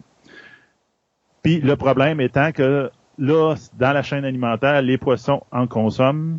Les poissons sont fait manger par des plus gros poissons. Puis là, que nous autres qui est en haut de la chaîne, puis on en mange. On a trouvé dans le corps humain des microplastiques. Même que de plus en plus, ils trouvent qu'il y a à peu près dans 90% du sel de table, il y a des microplastiques. Parce que le sel de table, souvent, c'est partir de l'eau salée. Ils font évaporer l'eau, ils nettoient, mais les microplastiques sont pognés avec les particules de sel et donc on, on va les consommer. Fait que ça, ça veut dire? Ça veut dire que c'est des produits, euh, principalement, c'est des perturbateurs endocriniens de ça. C'est-à-dire que ça perturbe le système hormonal humain. Donc, ça nous scrape le système, ça détruit nos, hormones euh, se comportent dans notre, dans notre corps. Mais, en réalité, ça peut expliquer pourquoi il y a autant de moments de folie depuis la création du COVID. Et ça, on voilà. ça Donc, c'est vraiment, c'est quelque chose qui est, c'est ce qu'on appelle, nous autres, dans, mon métier, on appelle ça des, euh, des contaminants émergents. Mhm. On vient juste, juste en 20, en 20, fin 2020, on vient juste de s'équiper d'un, d'un appareil pour pouvoir mesurer, identifier les microplastiques. donc, dans le futur, le Québec va donc se développer une expertise un peu là-dedans pour essayer de suivre est-ce qu'on a un gros problème puis à quel moment à quel point on a ce problème-là. OK. Mettons que je te demande, là, tu dis que ça atteint, ça atteint notre corps au niveau hormonal. Oui. Euh, je peux comprendre qu'est-ce que ça peut faire sur une femme, mais sur un homme, c'est quoi que ça va faire? Il va ah, ben. devenir quoi? Il va devenir plus euh, agressif, euh, plus bougon? Ah, ça, c'est difficile à savoir. C'est quoi que ça va faire comme... Mais normalement, quels sont les, quels sont les effets secondaires de ça sur l'être humain? Ça peut être différentes affaires. Ça peut être euh, la reproduction, euh, le, système reproducteur, ça peut être plein de choses. C'est toutes nos on est dirigé par des hormones pour bien des niveaux. Là. Mm-hmm. Euh, souviens-toi, il y a eu il y a quelques années la grosse polémique autour des bouteilles de plastique. Oui. OK? Que le monde disait que ah, il y a, justement, il y a des phtalates qui sont relâchés là-dedans, qui sont effectivement des perturbateurs endocriniens. Euh, et puis là, il fallait bannir ça, il fallait bannir ça pour les biberons, puis enfin même, c'était la folie furieuse. Mm-hmm. Mais tous les microplastiques contiennent aussi des phtalates qui font exactement la même chose. Donc là, tu dis oui, on a éliminé la bouteille, mais là, tout le plastique qu'on produit mondialement, qui se retrouve dans les océans, qui se retrouve, en prenant compte, dans toute la chaîne alimentaire, on a peut-être un problème à long terme en ce moment. Puis là, c'est peut-être un problème de santé euh, chronique très long terme mondial qu'on on s'en va vers là, là. Je vais te poser une autre question niaiseuse. Oui. Euh, on a un sac biodégradable. Normalement, c'est des sacs de poubelle, on s'en sert. On envoie ça euh, dans, dans, les poubelles. Les poubelles, c'est ramassé par le truck. Le truck amène ça dans un secteur où est-ce qu'on met tous les vidanges là-dedans qu'on va enterrer. Le sac va se biodégrader. Normalement, quand il se biodégrade, est-ce qu'il reste sur place ou il va descendre dans la terre, puis à un moment donné, il peut aller rejoindre une source d'eau qui est en dessous, parce qu'on sait que les sources d'eau vont euh, en dessous de la terre. Puis donc, à ce moment-là, s'en retourner dans les océans et s'en aller justement... Euh, parce que tantôt, tu parlais de sacs de plastique, puis là, j'essayais de comprendre pourquoi les sacs de plastique je comprends les, les produits, justement, comme tu dis, la, la, la, la, poudre que tu mets dans le visage, choses comme ça qui vont dans le lavabo, tout ça, mais le sac de plastique, je comprenais pas, mais vu de le même. Le sac de plastique, c'est si, pas nécessairement un sac de plastique, ça se biodégradera pas. Ça, ça dépend du sac de plastique. C'est ça. Il y en a certains qui sont biodégradables. Normalement, biodégradable, ça veut dire qu'il va retourner dans, euh, probablement à base de carbone puis d'oxygène. Puis là, il va venir, il va venir quelque chose qu'on a dans la terre normalement. Mm. il va, tu vas pouvoir l'utiliser. Ce qui est le produit final, il est totalement inoffensif. Les, les sacs de plastique ou toutes les l'imprimante 3D ou quoi que ce soit là, c'est le sac de plastique, c'est gros à longue. Comment on pourrait dire ça? Ok, regarde, le sable sur une plage. Le sable sur une plage, c'est de la roche. C'est le c'est la falaise qui est à côté de ta plage que, en fin de compte, avec le, le, ressac, le, temps, le ressac de la mer dessus, se désagrège, la falaise tombe en petite roche, la petite roche euh, tombe en, ils se frottent entre eux autres, donne finalement du sable. C'est la même chose avec le sac de plastique. Le plastique va, le sac de plastique va s'en aller dans l'océan ou s'en aller à quelque part. Il va se dégrader en, je sais pas, je dis n'importe quoi, 5000 ans. Mais pendant ce temps-là, il va se faire ramasser, il va se faire frotter, il va se déchiqueter en petits morceaux. Puis à un moment donné, les morceaux vont être tellement petits que le poisson va s'en avaler rien qu'en respirant. Mhm. Puis s'il va s'accumuler dans son corps, puis à un moment donné, c'est nous autres qui vont manger le poisson, puis ça va nous rendre jusqu'à nous autres. Donc, c'est un peu la... En ce moment, on estime qu'il y a 40, 14 millions de tonnes de microplastiques dans le fond des océans. C'est beaucoup. C'est une estimée. Probablement que c'est le double facilement de ça, là, ce qu'on a. Mais c'est qu'il y a c'est un problème qu'en ce moment qu'on n'avait pas vu venir dans le temps puis que maintenant on se pose des questions, on se fait ouais, on en voit. L'Université euh, du Québec à Rimouski, euh, il y a beaucoup de recherches qui se fait là, présentement là-dessus. Puis il, essaie de suivre ça. C'est pour ça que nous autres, on a acheté l'appareil parce que là, on dit ben, ça, ça, ça, s'analyse pas comme tout. Donc là, on, on essaye de se bâtir une expertise dans le domaine, puis essayer de, de voir si le, le Québec se situe où par rapport au mondial, par rapport à ça. Mais je te dirais, j'ai toujours dit que la planète Terre, son problème, c'est l'être humain. Oui. Euh, malheureusement, tant que l'être humain va être aussi nombreux et continuer à se reproduire comme il le fait, à un moment donné, bien, euh, la Terre va dire j'en ai plein le postérieur, puis ben, elle va décider de flusher son problème par elle-même parce que on pourra pas, tu sais, puis de toute manière n'importe quoi qu'on essaie, tu sais, je vois il y a des environnementalistes qui essaient justement de de d'être parfaits puis de mais juste le fait qu'on aille la quantité de monde qu'il y a sur la planète et les gens qui respirent et expirent, juste ça est nocif pour la planète parce qu'on est rendu beaucoup trop nombreux. Euh, idéalement, il euh, faudrait qu'on commence à évacuer du monde sur d'autres planètes. Là. On est rendu là parce que il y a, trop, y a trop de monde, puis n'importe quoi qu'on fasse, on va toujours avoir une problématique en bout de ligne. Puis ça ira pas s'améliorant. C'est ça. Ben, tu vois, les perturbateurs endocriniens, une série de perturbateurs mm-hmm. endocriniens qui existent dans le plastique, c'est les phtalates. Donc, c'est ce qu'on a retrouvé de la fameuse bouteille de plastique. Pourquoi qu'on les a bannis, là. Moi, je les analyse. C'est une de mes jobs, c'est j'analyse ces produits-là. Puis souvent, des fois, j'en trouve dans des eaux potables, de phénomène, puis le monde m'appelle, puis il dit Comment ça fait qu'il y en a ça dedans? Ben, je dis bon, les quantités qui sont là, c'est minime, il n'y a pas de danger, mais il dit Pourquoi? C'est parce que qu'est-ce que vous avez utilisé pour faire votre prélèvement? Ben, dit, ah, ben, dit une bouteille avec un couvercle de teflon. couvercle de Teflon, c'est en plastique, donc j'en ai dedans. Elle dit, on vit dans un monde de plastique, j'ai des tuyaux de plastique dans mon appareil, j'utilise des gants de caoutchouc pour manipuler l'échantillon pour être sûr de ne pas le contaminer. On a partout, on vit dans un monde de plastique. Donc, c'est normal qu'on ait un problème de même. C'est juste que là, on est rendu à un point que tu fais oh c'est un problème. Hmm. puis qu'est-ce qu'on peut faire pour le problème? Puis là c'est en ce moment c'est de voir à quel niveau que le problème est. Puis après ça on va essayer de trouver un moyen comment s'en sortir. Mais en ce moment en 2020 on a découvert que le problème existe depuis plusieurs années depuis au moins 2019 puis que ça s'est rendu en Antarctique puis l'Antarctique, excuse, c'est loin en tabarnouche de toutes les sources de plastique qu'il peut y avoir dans le monde. Ouais, ben c'est sûr.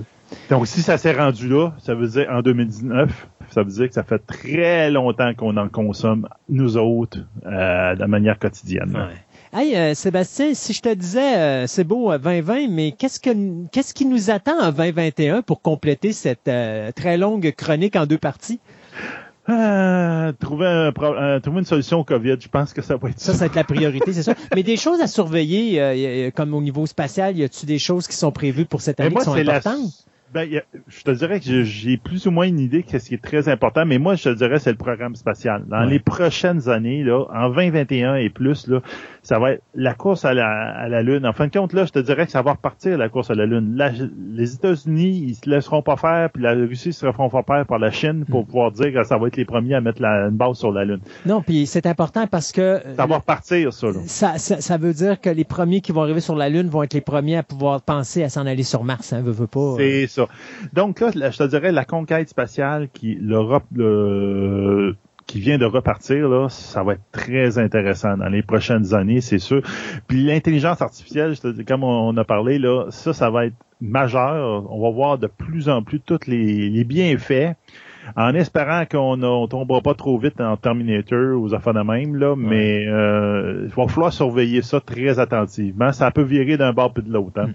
Tu sais, euh, autant euh, Stephen Hawkins puis tout ont prévenu le monde pour l'intelligence artificielle. Il dit faites attention parce qu'on peut facilement avoir une intelligence artificielle qui va nous dépasser. Mais malheureusement, maintenant que ces gens-là ne sont plus là, bien la race humaine dit bon fuck it et puis on va le faire. pareil. On, va pas On va le faire pareil. Les trois lois de la robotique. Oui. Ça reste là. Moi, je pense que c'est la, base de toute chose. C'est sûr. hey Sébastien, merci beaucoup pour cette euh, extraordinaire, très longue revue 2020. Ah, on a euh, dérapé tous les deux. Mais c'est bien. Non, mais c'est fait pour ça, un show radio, c'est pour faire, c'est fait pour déraper. Et puis, on se dit à la prochaine chronique science.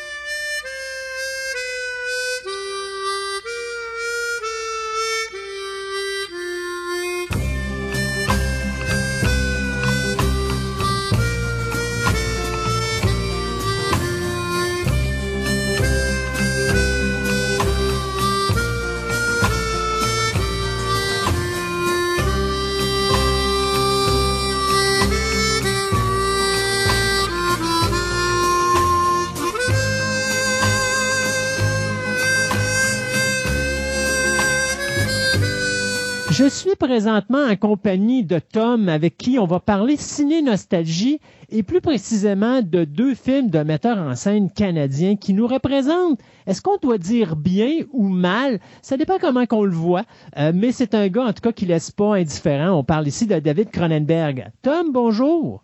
Allô Christophe, ça va bien? Ben moi ça va bien et toi? Oui, ben oui, ça va bien. Alors aujourd'hui, on touche à deux productions de M. Cronenberg. Un de ben, son premier long métrage qui est Shivers ou Frisson. Et euh, la deux, je dirais le la deuxième œuvre américaine ou nord-américaine, ben non, on va dire américaine qui l'a fait, euh, soit The Fly ou La Mouche, le remake du film de 1958. Oh oui, c'est la première fois que j'ai écouté les deux en plus, fait que ça va être euh, à vraiment là ma, première écoute que je vais faire une petite euh, note critique là-dessus. Là, je trouve ça très intéressant. Je voulais voir les deux, puis ça a donné qu'on on voulait les faire, que ça va être. Euh, j'ai vraiment apprécié ça. On doit aussi bien dire aux gens tout de suite que c'est pas ces deux films qui sont pas pour tout le monde. Non, non, ben le style de Cronenberg est pas pour tout le monde non plus. Euh, avec les insectes, l'univers qu'il apporte, que c'est vraiment pour des le monde qui adore des choses qui sortent de l'ordinaire et un peu gore aussi. Euh, de ce côté-là. Pour ça que j'aime ce réalisateur-là, ce qui va aller chercher une corde sensible pour d'autres personnes, puis un style très différent de ce qu'on peut voir habituellement. Moi, je dirais, euh, parce qu'on va probablement commencer par son premier long métrage, qui est un film canadien, qui est vraiment le fun parce que ça se passe à Montréal. Moi, c'est ce que je donne. Les deux premiers films de Cronenberg, il les a tournés à Montréal.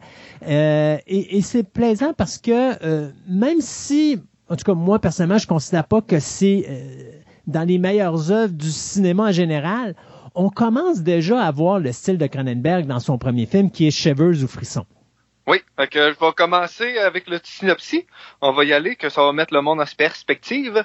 Que ça commence à Montréal. Le docteur Émile Hubble tente des expériences euh, avec un parasite en faisant des, greffes. Euh, mais le parasite est très contagieux et chaque personne qui le contracte se transforme en maniaque sexuel. Le virus va rapidement se propager.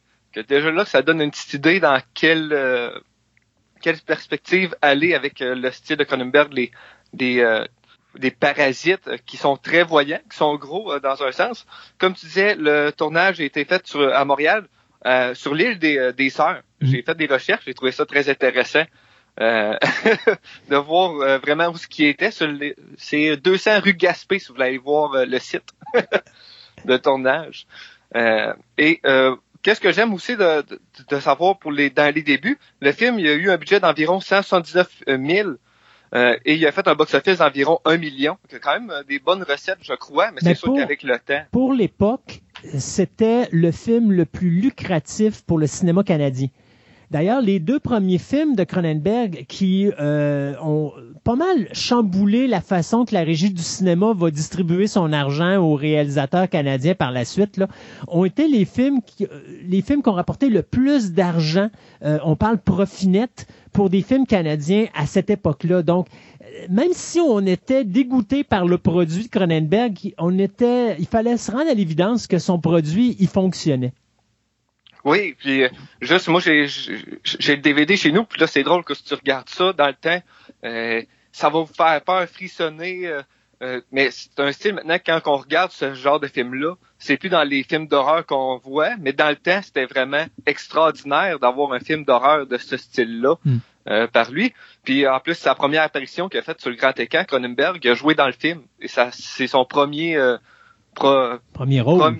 Ouais, premier rôle d'apparition dans le cinéma. en plus, il a, voulu, il a, voulu, faire un Alfred Hitchcock de lui. Ouais, c'est vraiment intéressant du côté euh, du film de que comment il a été fait c'est sûr que le jeu d'acteur, des fois, il est moyen, j'ai trouvé de mon côté, euh, dépendant de qui. Euh, mais le côté sexuel qui est apporté euh, aux parasites, qu'est-ce qu'il donne au monde, ça c'est vraiment intéressant dans le contexte de l'année qui a été faite, ben, dans les années qui a été faites, le, un parasite qui fait que le monde se, ont des envies sexuelles pour se propager le virus, qui est très intéressant. Même encore aujourd'hui, je ne sais pas à quel point les films iraient jusqu'à où avec une idée comme ça? Euh, ben, avec les barrières qu'on se met euh, on va être de plus en plus. On va être honnête, là, il y a une séquence que beaucoup de gens probablement traiteraient Cronenberg de pédophile. Euh, oui, oui, c'est vrai. Cette fameuse, parce qu'en réalité, il faut, faut se dire, c'est pas un virus, c'est un parasite. Et la façon que ça marche, c'est que, mettons, quelqu'un a un problème avec son rein, bien, on va lui injecter une espèce de parasite qui, lui, va tout simplement manger le rein, puis prendre sa place. Et euh, la façon que l'espèce de parasite va subsister, c'est qu'il va tout simplement prendre un peu de sang de la personne à l'intérieur duquel il se trouve. Donc, comme dit le scientifique qui a créé le, parasite, du sang, on en a plein, donc c'est un petit prix à payer. Sauf qu'il n'y a personne qui s'est rendu compte que le Moses de virus, lui aussi, il avait des idées de reproduction, mais lui, il le fait par lui-même. Ça fait qu'à un moment donné, ben, comme il est bourré, la personne vient qu'à être bourrée de, de, parasites, ben, à un moment donné, elle n'a pas le choix, il faut qu'il sorte pour aller dans d'autres personnes. Et bien sûr, ben, le baiser, est l'outil numéro un pour transférer le parasite d'une personne à l'autre. Et ça l'a donné cette fameuse séquence où, à ce qu'à un moment donné, il y a un homme qui est retenu à terre, puis tu as une petite, une petite jeune fille euh, qui est préadolescente, là, on parle peut-être quoi, 8-10 ans, gros max, qui s'en va donner un bec, mais c'est pas un gros bec French kiss, là, c'est un petit bec sur la bouche d'un adulte, mais ça l'a fait un, un à l'époque, c'était épouvantable. Ah oui, puis en plus qu'il a mis un ralenti sur le baiser en tant que tel, qu'il a vraiment mis l'accent dessus. Là. C'est pas juste une scène qui est rapide, c'est qu'il a vraiment mis un ralenti pour qu'on le voit. Euh, ça, ça, ça, rajoute encore plus euh, à la chose. Tu sais, quand tu veux vraiment t'assurer que tu veux choquer tout le monde, c'était la meilleure chose à faire. Oui, exactement. ça, ouais, ça m'avait surpris un peu. Mais même au début du film, euh, la, la première jeune femme qui a les parasites, euh, j'étais pas sûr. Elle avait l'air très, très jeune, habillée en écolière. J'ai fait des recherches pour voir qu'avec quel âge. Mais dans le film, on est dit qu'elle avait 18, euh, 19 ans. À 19 ans, J'ai eu peur qu'on voyait quand même assez euh, son corps dénudé.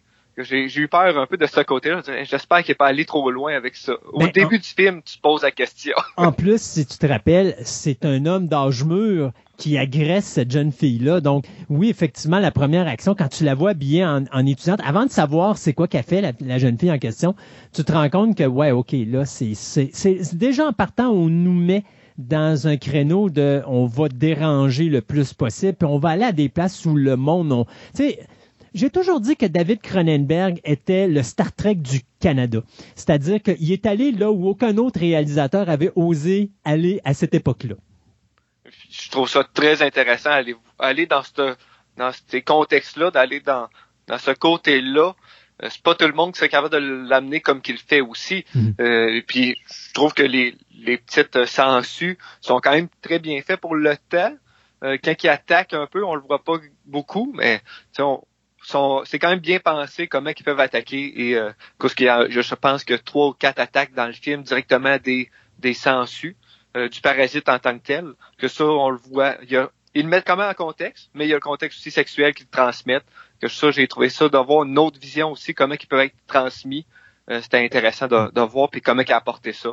Euh, moi, j'aimais ça. Et surtout être pris dans une place que ça se passe dans un condo et que ça soit pris, tout le monde est pris dans le condo directement. Je trouvais ça, ça amène un petit suspense de plus c'est très claustrophobique comme ambiance. Parce que tu es coincé là, puis en plus, tu te rends compte que les parasites, une fois qu'ils rentrent dans, dans, dans l'être, tu sais pas s'ils prennent vraiment le contrôle du corps ou pas, mais tu comprends que quelque part, ils sont quand même capables d'influencer ce que les gens vont penser. Donc, par le fait même, à un moment donné, les parasites, la première action qu'ils ont, c'est d'embarrer tout le monde dans le complexe à immeubles, parce que avant d'être appelé des condos, ils appelaient ça des complexes à immeubles, euh, dans lequel vous avez votre, euh, votre épicerie, euh, vous avez votre centre commercial, vous avez euh, votre clinique médicale, euh, probablement qu'il doit avoir un dentiste là-dedans. Donc, tu sais, c'est un endroit où est-ce que les gens ils pourraient simplement vivre sans sortir de chez eux puis être capables de subsister sans trouble. Alors, tu vois vraiment qu'ils ont vraiment Cronenberg a question de budget, ça c'est certain, a réussi à garder son action dans le même bâtiment. Donc, ça permet justement de faire de quoi à petit budget, puis pas y aller trop, euh, trop dispendieux, puis de perdre le contrôle sur la production. Non, c'est exactement. Puis on les voit juste sortir euh, une fois du bâtiment. Euh, c'est pas trop long, et, revient dedans là, à, la fin. ouais. non, j'ai aimé ça, le, style là. Puis comme, je disais tantôt, je trouve ça très intéressant de voir à quel point comment il l'a apporté. Puis ça me met en contexte de savoir à quel point quelqu'un serait capable de refaire ce style de film-là euh, maintenant euh, avec l'idée des, des, parasites. Euh, est-ce que c'est sais-tu c'est lui qui a amené l'idée-là ou il a pris ça de quelque part? En réalité, l'histoire de, de, de, Shivers est très drôle. C'est que Cronenberg avait fait deux petits courts-métrages à l'époque qui étaient Crimes of the Future puis Stereo. Donc, euh, c'était deux petits courts-métrages qu'il avait réalisés, qu'il avait écrit lui-même, qu'il avait produit lui-même. Puis à un moment donné, bon, il a commencé à faire des petits travaux à droite et à gauche et il s'est fait remettre la réalisation d'une séquence porno. Et il a accepté de faire ça en échange d'avoir le droit de faire son premier film. Donc, il a écrit le scénario de Shivers. Et c'est à ce moment-là qu'il a approché Ivan Reitman pour trouver du financement, ou du moins de l'aider dans son financement. Parce que euh, c'était à, l'époque où est-ce que la régie du cinéma, ou plutôt Canada, euh, Téléfilm Canada, commençait à donner de l'argent pour justement encourager l'aspect cinématographique au Canada. Et euh, ce qu'il faisait, c'est qu'il permettait à des producteurs, dont Ivan Reitman qui nous a donné au niveau réalisation Ghostbusters, ça permet à Ivan Reitman d'aller rechercher au niveau de ses impôts 100% son investissement sur le film de Cronenberg. Ce qui était très intéressant pour lui. Et c'est comme ça que Cronenberg a parti son, son, premier concept de film, Shivers. Et c'est pour ça qu'il est très axé un petit peu sur la nudité, parce que quand il a fait sa scène pornographique, ben, il s'est rendu compte qu'il y avait un intérêt pour ça. Donc, il s'est dit, ben, écoute, si je veux que mon film vende, ben, je vais faire ça. Et l'anecdote vraiment amusante, c'est qu'avant même que le film ait la première bobine envoyée en salle, le film était déjà rentré dans son argent parce que euh, le Parlement, à un moment donné, il y a un journaliste qui a fait une histoire incroyable avec ça. Et euh, Cronenberg s'est même fait expulser de son logement. Et le, journaliste a, tout simplement dit, regardez à quoi ça sert l'argent que vous donnez au gouvernement canadien. Il donne ça pour faire de la cochonnerie comme ça. Et ça a tellement fait une histoire à bracadabrante que, je crois, si je me trompe pas, 52 pays qui ont acheté le film avant même que le film soit mis en salle. Ce qui fait que quand on a envoyé la bobine pour la première en salle à Montréal, bien le film avait déjà ramassé tout son argent. Euh, donc ça n'a rien coûté. Puis avant même qu'on diffuse le film en salle, on avait déjà, euh, on avait été déjà chercher l'investissement dessus. Donc le 1 million qu'il y a eu, c'était vraiment 1 million de profit net. Donc c'est incroyable quand même de voir ça aller. Oui, c'est fou là que comment la controverse peut être payante dans un sens. Euh, Mais c'est tout le temps ça. C'est incroyable. Si tu, si tu dis aux gens de ne pas aller voir un film, tu peux être certain qu'ils vont y aller. Ça, c'est sûr et certain. Oui, c'est vrai, exactement. Moi, je te dirais, euh, ce qui, puis la raison pourquoi je dis que c'est pas pour tout le monde, il y a deux raisons. D'abord, un, oui, ça choque, donc un auditoire qui est facilement choquable. Écoutez pas ça, vous allez, vous allez trouver ça dégoûtant. Puis c'est pas la violence, c'est pas graphique comme film, c'est juste vraiment le concept qui est, qui, est un petit peu déroutant. Puis des certaines images que Cronenberg adore déranger, il adore choquer. Donc ça là-dedans, vous allez le remarquer tout de suite. C'est sa première réalisation et déjà, il montre au monde. Mais la deuxième chose, c'est que c'est très amateur comme film. Hein. C'est, comme toi tu disais 179 000, moi j'ai comme euh, j'ai 185 000 comme budget. Euh, donc tu sais, euh, c'est pas beaucoup d'argent pour faire une production. Donc, la caméra est très stagnante, elle bouge pas bien, bien. Les comédiens, c'est vraiment basic. Même par moment, tu te demandes s'ils n'ont pas filmé en une shot simplement. On dit, OK, euh, on tourne, la shot est tournée, bon, t'as manqué, mais on va s'organiser avec ça, on arrête ça là, puis on s'en va ailleurs. Tu tu vois que c'est vraiment très basic. Il n'y a pas de mouvement de caméra, donc c'est comme si tu écoutais un téléroman à télévision. Là. Euh, c'est rien d'extravagant. Mais cependant, je te dirais, la première moitié du film, ça passe très bien parce que justement, tu vois le style de Cronenberg et il y a une intrigue à savoir qu'est-ce qui se passe. Puis là, Cronenberg te garde sur ton sur ton appétit à savoir bon est-ce qu'il se passe de on comprend pas quoi qui arrive puis là on nous l'explique tranquillement pas vite mais à partir du moment, moi, je te dirais que ça commence, je trouve que le film tombe peut-être un petit peu dans le redondant. Puis là, ça devient un petit peu ennuyant par moment parce que tout ce que Cronenberg fait, c'est juste essayer de trouver une séquence, la, séquence la plus choquante qui va déranger le plus, une après les autres. Donc, on y va dans, dans, dans, dans, l'homosexualité, on y va dans la façon que le, le, parasite va rentrer dans l'individu. Donc, euh, tu sais, il essaye vraiment de choquer le plus possible. Puis à un moment donné, on y va dans la violence. Mais comme on a un petit budget, c'est pas excessif, c'est pas très gore, c'est pas très graphique, mais quand même là, donc ça peut déranger. Alors, c'est vraiment pas pour un auditoire là, général, là, c'est vraiment plus pour des gens qui sont avertis, puis que ça les dérange pas d'écouter un film amateur, parce que c'est quand même un film canadien euh, au tout début des années, ben, au milieu des années 70, donc le premier film de Cronenberg, mais en plus, un film qui va déranger parce que justement, ce que vous allez voir à l'écran, c'est pas quelque chose que vous allez être habitué. C'est du cinéma cru à son meilleur. Ouais, c'est quelqu'un qui aime pas les, films, les vieux films à cause dit que des fois c'est mal fait. Écoutez pas celui-là, c'est vraiment, on voit c'est dans, dans les, débuts de Cronenberg puis début euh, de sa filmographie là. Des fois la caméra, je trouve qu'elle shaké un petit peu trop aussi dans des sens. c'est vraiment, on, voit ses premiers films, c'est ça qui est intéressant dans un voir aussi. Euh, parce qu'après on regarde Cronenberg, c'est son style d'éteint de, de ça et ça continue dans de voir la progression de, de chaque film. C'est intéressant de, de voir ça aussi, là, que mm-hmm. comment il aurait pu réparer ses erreurs dans les prochains prochain long métrage qu'il a fait. Ça, j'adore ça, faire des, des choses comme ça. Puis on va, on va voir son évolution parce que quand même, après ça, ben, tu as Rabid qui est à peu près la même chose que Frisson, là, qui est Rage.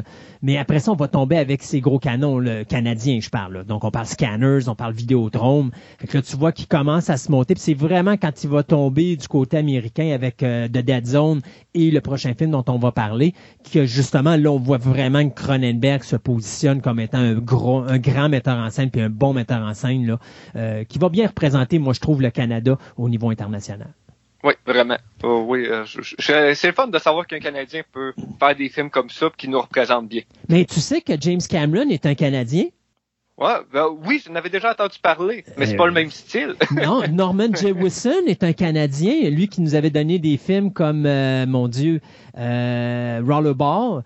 C'est lui qui nous avait donné aussi The Russians Are Coming, The Russians Are Coming. Puis euh, il y avait un film qui avait fait que j'avais adoré, euh, qui se passait dans les années 80, euh, qui, était, qui mettait en vedette Meg Tilly. Euh, je, je, veux juste retrouver le titre là. C'était en 1900. Ah, c'est Agnès of God, euh, Agnès de Dieu qui était excellent d'ailleurs, si vous l'avez pas vu, là, c'est, c'est, cette, cette, cette nonne ou cette sœur qui euh, prétend qu'elle est tombée enceinte, euh, enceinte du, euh, du Christ. Et puis tu te rends compte que finalement, c'est effectivement vrai, mais tu as quand même un psychiatre qui essaie de prouver qu'il y a peut-être eu autre chose en arrière. En tout cas, c'est vraiment très bien fait. Et c'est lui aussi qui avait donné l'excellent Injustice for All et Jesus Christ Superstar. Donc tu vois, on a quand même des bons metteurs en scène canadiens, mais Cronenberg, il a trouvé sa niche, il s'est démarqué de tout le monde et, euh, ça a donné les réalisations qu'il va faire par la suite qui vont être aussi exceptionnelles que celles que l'on va avoir à ses débuts de carrière. Oui, exactement. J'ai, le premier film que j'ai vu de lui, c'est euh, Existed. Existence. Qui était, vraiment un style de film que j'avais jamais vu auparavant que, que j'adore. Mm. C'est dans, dans, ma collection, dans les, euh, les, bons films de ma collection que j'ai, j'adore ce, ce film-là. Et si vous voulez connaître Cronenberg, c'est très simple. Dans son film Vidéodrome, il y a une phrase qui est dite, qui, qui est la, la phrase suivante, Long live the new flesh. Et le mot flèche est très important parce que c'est la chair. Et c'est d'ailleurs le sujet principal du prochain film qui est le remake du film de 1958 The Fly. Oui, euh, ça, euh, très intéressant, que le film dure environ 1h30, c'est quand même pas si long que ça euh, pour le film. Et le synopsis, c'est qu'un scientifique, Seth Brundell, si je le prononce bien, s'est amalgamé accidentellement avec une mouche pendant une expérience de téléportation que ici, sa petite amie journaliste doit désormais veiller sur une créature hideuse de plus en plus dominée par l'insecte qui l'habite. ça, c'est très intéressant de mon point de vue à moi, quand je l'ai, euh, je viens de l'écouter là, qui est un fan de Sparrow, quand, quand que tu vois au début du film, quand il s'est fait assimiler par la mouche, il commence à être très puissant, euh, à être capable de, de faire tout ça de pirouettes. Euh, techniquement, moi dans ma tête, un film comme ça maintenant, c'est qu'il va prendre les pouvoirs de la mouche pour essayer de faire le bien et non de ce sens-là. J'ai trouvé ça très intéressant de voir juste le, le, côté euh, un peu plus psychopathe qui ressort de ça, de, de, changement. Et euh, la manière qu'il l'apporte aussi, dire que c'est un, un, cancer euh, qui tranquillement pas vite va mourir avec ça, que j'ai trouvé la vision très intéressante. et mais j'ai pas vu les autres le, le premier la mouche avant c'est totalement différent. La mouche originale, euh, le gars passe dans son téléporteur, puis quand il sort de l'autre côté, euh, bien sûr, il y a une mouche qui est rentrée avec lui dans le téléporteur et il se retrouve avec la tête, euh, la main gauche et le pied droit. maintenant, c'est le, le contraire. C'est la main droite. Non, c'est ça. C'est la main gauche et le pied droit qui sont les membres de la mouche. et si tu vas sur la mouche, ben, tu as la tête, la, main la main gauche et le pied droit de la mouche qui sont, euh, qui sont une tête humaine, un bras humain et une jambe humaine. Donc, de la façon qu'ils ont fait 158, ils ont juste changé les choses de place. Dans la version 86, ils ont mélangé l'ADN. Bien sûr, on est plus avancé au niveau scientifique. Et ce que ça donne, et c'est ce que j'ai aimé à un moment donné quand, que le personnage de Jeff Goldblum annonce qu'il est en train tranquillement, pas vite, de se transformer, c'est que l'être humain qu'il est est en train de faire place à la, euh, cruauté de ce qu'est un insecte. Et, et c'est pas qu'il devient fou, le bonhomme, c'est pas qu'il devient psychopathe, c'est juste qu'il devient un insecte. Donc, il devient territorial et il devient aussi euh, extrêmement dangereux parce que son pour lui, dans sa tête, c'est juste la survie qui est important. Euh, il n'y a rien d'autre. Il n'y a pas d'émotion. Il n'y a aucune émotion parce que tranquillement, pas vite, cette, même son cerveau est en train de devenir celui d'une mouche. Donc, tout, devient instinctif et même ses gestes, à un moment donné, tu vas le voir là, dans sa mise en, dans la mise en scène ou pas la mise en scène, mais le jeu de Jeff Goldblum, il y a ces petits tics là qu'à un moment donné, il devient comme une mouche avec sa langue, il va chercher à à, humidifier ses lèvres. Il y, a, plein de petits gestes comme ça que tu vois que Jeff Goldblum a fait son travail de recherchiste au niveau des, de l'insecte qu'est la mouche et il l'a incorporé dans son rôle. Et moi, personnellement, si c'était pas le fait qu'à Hollywood, on, on, essaie de pas donner d'Oscar aux films d'horreur et aux films de science-fiction, désolé, mais Jeff Goldblum, cette année-là, méritait l'Oscar du meilleur acteur. Ah, il était extraordinaire. Euh, j'ai vraiment aimé son comment qui est au début. Tu sais, les changements, c'est complexe à apporter pour un acteur. Il faut qu'il se ton personnage se change. Il l'apporte vraiment très bien, mm. euh, d'une manière euh, que j'ai vraiment trouvé extraordinaire. Puis même lui, je pense qu'il est assez reconnu pour ça. Quand j'ai écouté un documentaire avec lui, mm. et il s'est présenté, hein, c'est moi qui ai fait la mouche. Oui. Si vous, avez dû me voir dans la mouche. Je pense que même pour lui, ça a dû changer quelque chose à sa carrière et l'apporter euh, plus loin. C'est habituellement un acteur qui va faire des documentaires, exemple, sur Disney, avec Disney+. Euh, je pense pas qu'il va commencer à dire j'ai fait un film euh, horreur gore dans le temps, que c'est comme j'ai vraiment trouvé ça. Je, comprenais pourquoi il s'est fait connaître à ce point-là ou que ça l'a marqué dans sa carrière. Mais c'est ce qui l'a lancé dans sa carrière. Même, même Gina Davis, c'est pareil. Gina Davis avait fait deux petits films avant. Euh, et puis, tu sais, c'était pas une grande actrice. Même si ceux qui ne connaissent pas l'histoire, c'est que la raison pourquoi Gina Davis est là dans le, rôle de, de Veronica, c'est parce que euh, Jeff Goldblum sortait avec Gina Davis et c'est Jeff Goldblum après que Cronenberg se soit battu avec les producteurs pour avoir Jeff Goldblum dans le rôle principal, là, Jeff Goldblum se battait contre Cronenberg pour faire rentrer Gina Davis dans le rôle principal. Et c'est finalement quand Cronenberg s'est rendu, les, s'est rendu compte que les deux étaient amoureux un de l'autre, qu'il a comme fait, ouais, c'est vrai que si je veux rendre un couple crédible, ben quoi de mieux que d'avoir un vrai couple dans la vie, puis en plus j'ai un vrai acteur puis une vraie comédienne, alors let's go, on va essayer. Et Gina Davis était excellente également là-dedans. Là. Oui, euh, ben là tu le dis qu'il est un couple. Je comprends pourquoi c'est intense aussi dans le jeu de qu'il est, obligé de faire des choses contre lui. Mm. Euh, il y avait de l'émotion là-dedans. Que je, je peux comprendre un peu plus pourquoi elle est aussi forte aussi. Ça, ça m'a surpris l'émotion là-dedans avec euh, toute l'idée de elle est-ce qu'on peut dire qu'est-ce qui se passe dans le film ou euh? ben oui, ben tu peux. C'est ta chronique. Fais ce que tu veux. Euh, quand elle est enceinte de lui, le, côté déchirant euh, de vouloir l'ôter pour pas que ça soit la mouche en tant que telle, une autre spécimen de mouche, c'est assez frappant. de ce côté-là. Juste pour amener ça à là, c'est qu'elle, quand elle apprend qu'elle est enceinte, elle sait pas si elle a eu l'enfant avec Seth avant qu'elle ait fait son expérience ou après qui a fait son expérience. Et, et, ça, je te dirais, moi, c'est là que le film, pour moi, est très important. Parce que la mouche, tu vois, pour moi, là, si quelqu'un me dirait, Christophe, si tu as un top 10 de science-fiction dans le quoi tu le mettrais, je le mettrais probablement numéro 10. Pourquoi? Pas parce que le film est si grandiose que ça. Il y a des meilleurs films de science-fiction qui ont été faits là-dessus. Mais c'est un film que quand vous allez l'écouter dans 40 ou 50 ans, il va être encore au goût du jour. Pourquoi? Remplacer la transformation de Seth par le sida, remplacez-le par le cancer, remplacez-le par l'Alzheimer, remplacez-le par le COVID, remplacez-le par n'importe quelle maladie. Et le film est à jour parce que tu as un homme qui, à un moment donné, fait un geste, il fait une erreur, et sa vie qui était normale est soudainement transformée en cauchemar parce que son corps va se retrouver à être modifié par cette erreur-là, et il en est conscient. D'où pourquoi j'amène l'Alzheimer, parce que l'Alzheimer, à un moment donné, tu commences à perdre ta tête, mais tu es conscient que tu commences à perdre ta tête.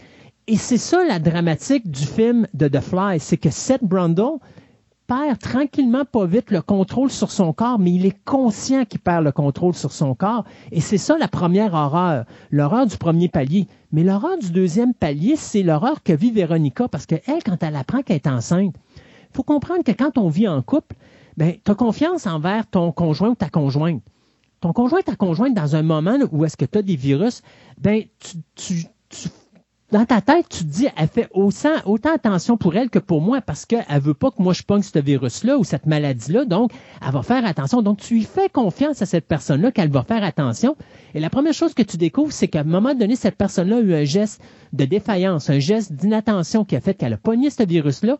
Et est-ce que toi, tu l'as pogné à cause de l'aide que t'aimes?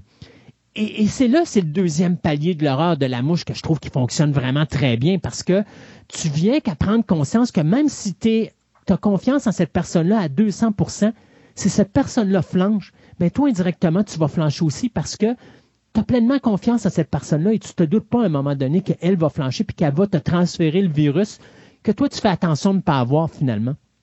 Et c'est ça, je trouve, le double palier d'horreur de la mouche, le remake de Cronenberg, c'est que tu jamais à l'abri de rien à n'importe quel moment. Non, exactement. Comme tu sais, c'est un, un, film qui passe à travers le temps. C'est un 1986, puis mm. je l'ai écouté pour la première fois euh, cette année. Puis euh, à part euh, les effets, je trouve que c'est un film de qui peut être aujourd'hui là dans l'idée de base que j'ai vraiment trouvé intéressant. Je peux comprendre le boss qu'il y a eu autour de la mouche, de, pour, pourquoi qu'on en parle un peu partout quand tu regardes dans les films de ce style-là. Mm. adoré et les effets aussi pour le temps. J'ai trouvé que quand il se transforme en mouche, c'est très bien fait.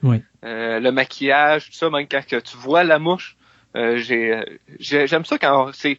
Maintenant, si on reprend un film comme ça, il y aurait beaucoup de CGI, je crois. il serait tout fait en CGI.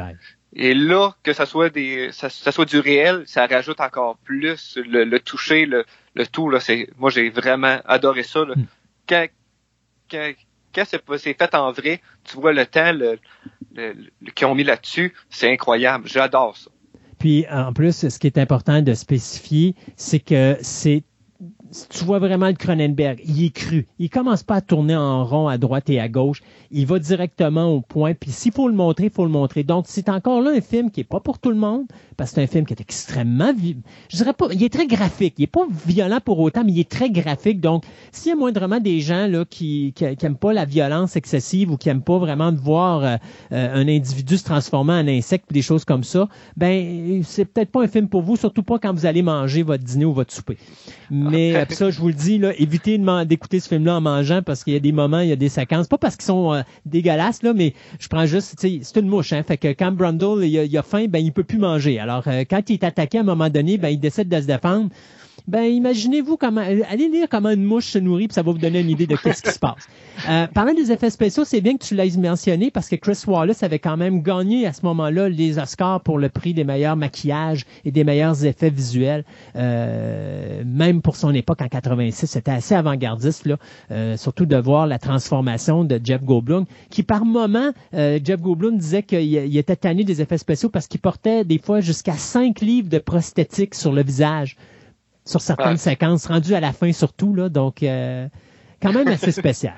Oui, c'est euh, puis c'est le fun que ça n'a pas vraiment changé son jeu de rôle non plus, le, jeu d'acteur qu'il avait. Si tu as cinq livres d'en face, c'est plus dur de faire tes émotions ou, ou tout ça, mais ça paraît pas. C'est vraiment intéressant. Puis le, la meilleure quand il se transforme tranquillement pas vite, juste les très subtils, les petits points, euh, les petits boutons qui apparaissent dans sa, dans sa figure qui est très subtil, mm. mais qui est présent au début aussi.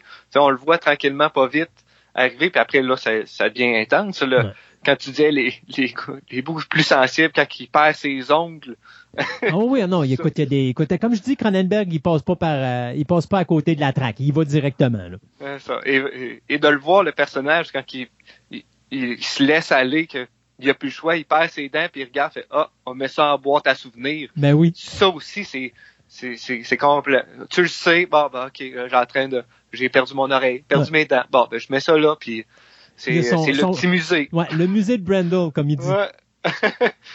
Vraiment d'un autre sens.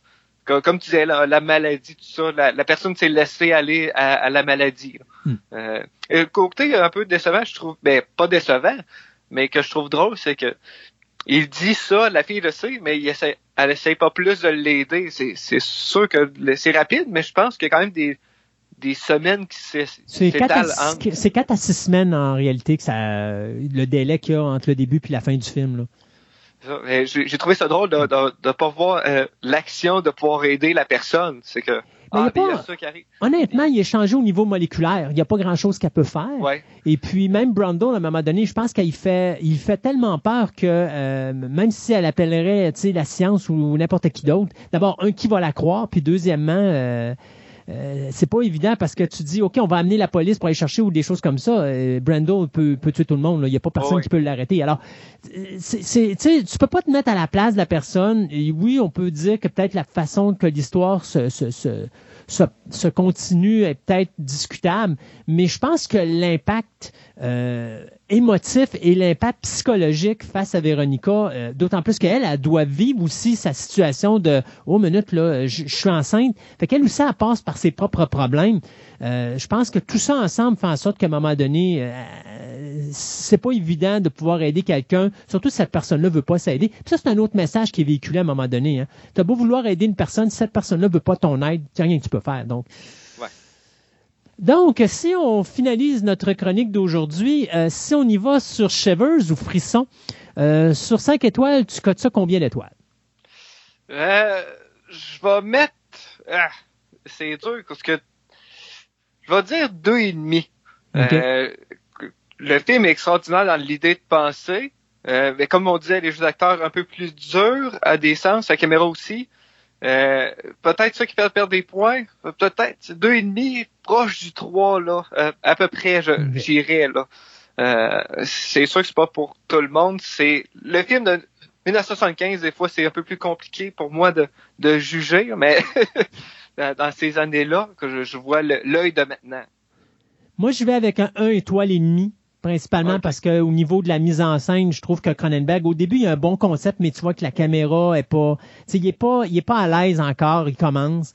Euh, les acteurs, c'est pas terrible. Il y a même des moments de continuité euh, qui sont, tu sais, à un moment donné, tu as une rencontre entre le, docteur de l'édifice puis un scientifique. Le, le, scientifique, il pogne son, son cocombe, il prend une bouchée, tu le vois 15 minutes après, puis il prend sa deuxième bouchée. Là. Tu sais, le cocombe, il doit être passé date depuis le temps.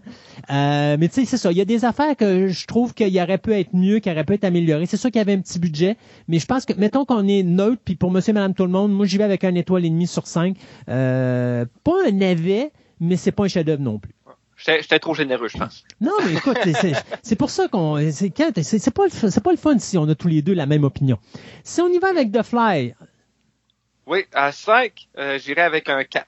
Un 4? Euh, oui, j'ai les effets, l'idée comment il se transforme en mouche, que ça amène à, un style de maladie.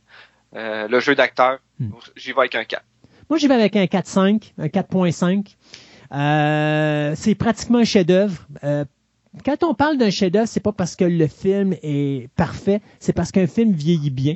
Puis je pense que si on écoute un film de 1986 puis qu'on est rendu en 2019 puis que le film marche encore comme il marche aujourd'hui, ça veut dire que quelque part c'est plus qu'une simple œuvre cinématographique. Il y a vraiment quelque chose d'important en arrière. Il y a peut-être juste certains niveaux, euh, au niveau peut-être, parce que la, on va s'entendre, la, mise en scène de Cronenberg est parfaite, euh, le jeu des acteurs est parfait. Je pense que là où il y a peut-être des affaires, il y a peut-être au niveau des scénarios des petites facilités à droite et à gauche qui sont prises. Puis je pense que par moment, on sombre peut-être un peu trop dans la violence excessive qui fait en sorte que ça peut empêcher l'auditoire de, de, de, se, de, se laisser aller dans le film, ça va plus glorifier qu'autre chose. C'est peut-être pour ça, moi, que je le mets 4.5 et non pas 5.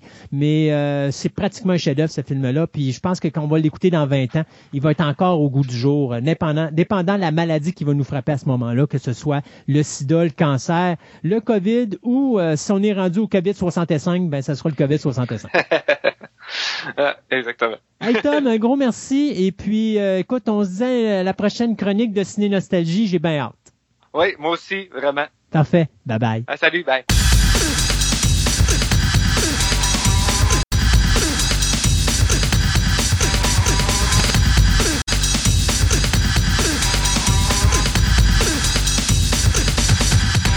Ce segment de la table ronde vous est présenté par PCLogic.ca.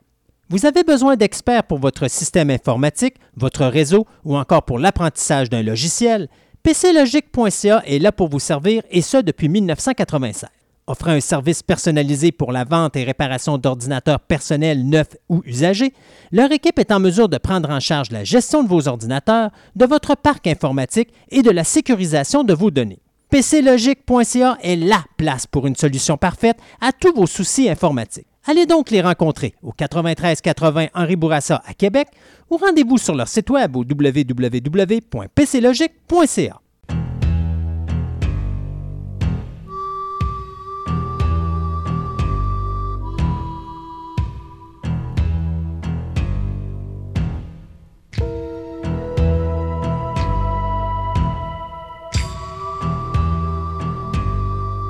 Et pour finir cette émission, eh bien, on va faire la minute écart à Roku.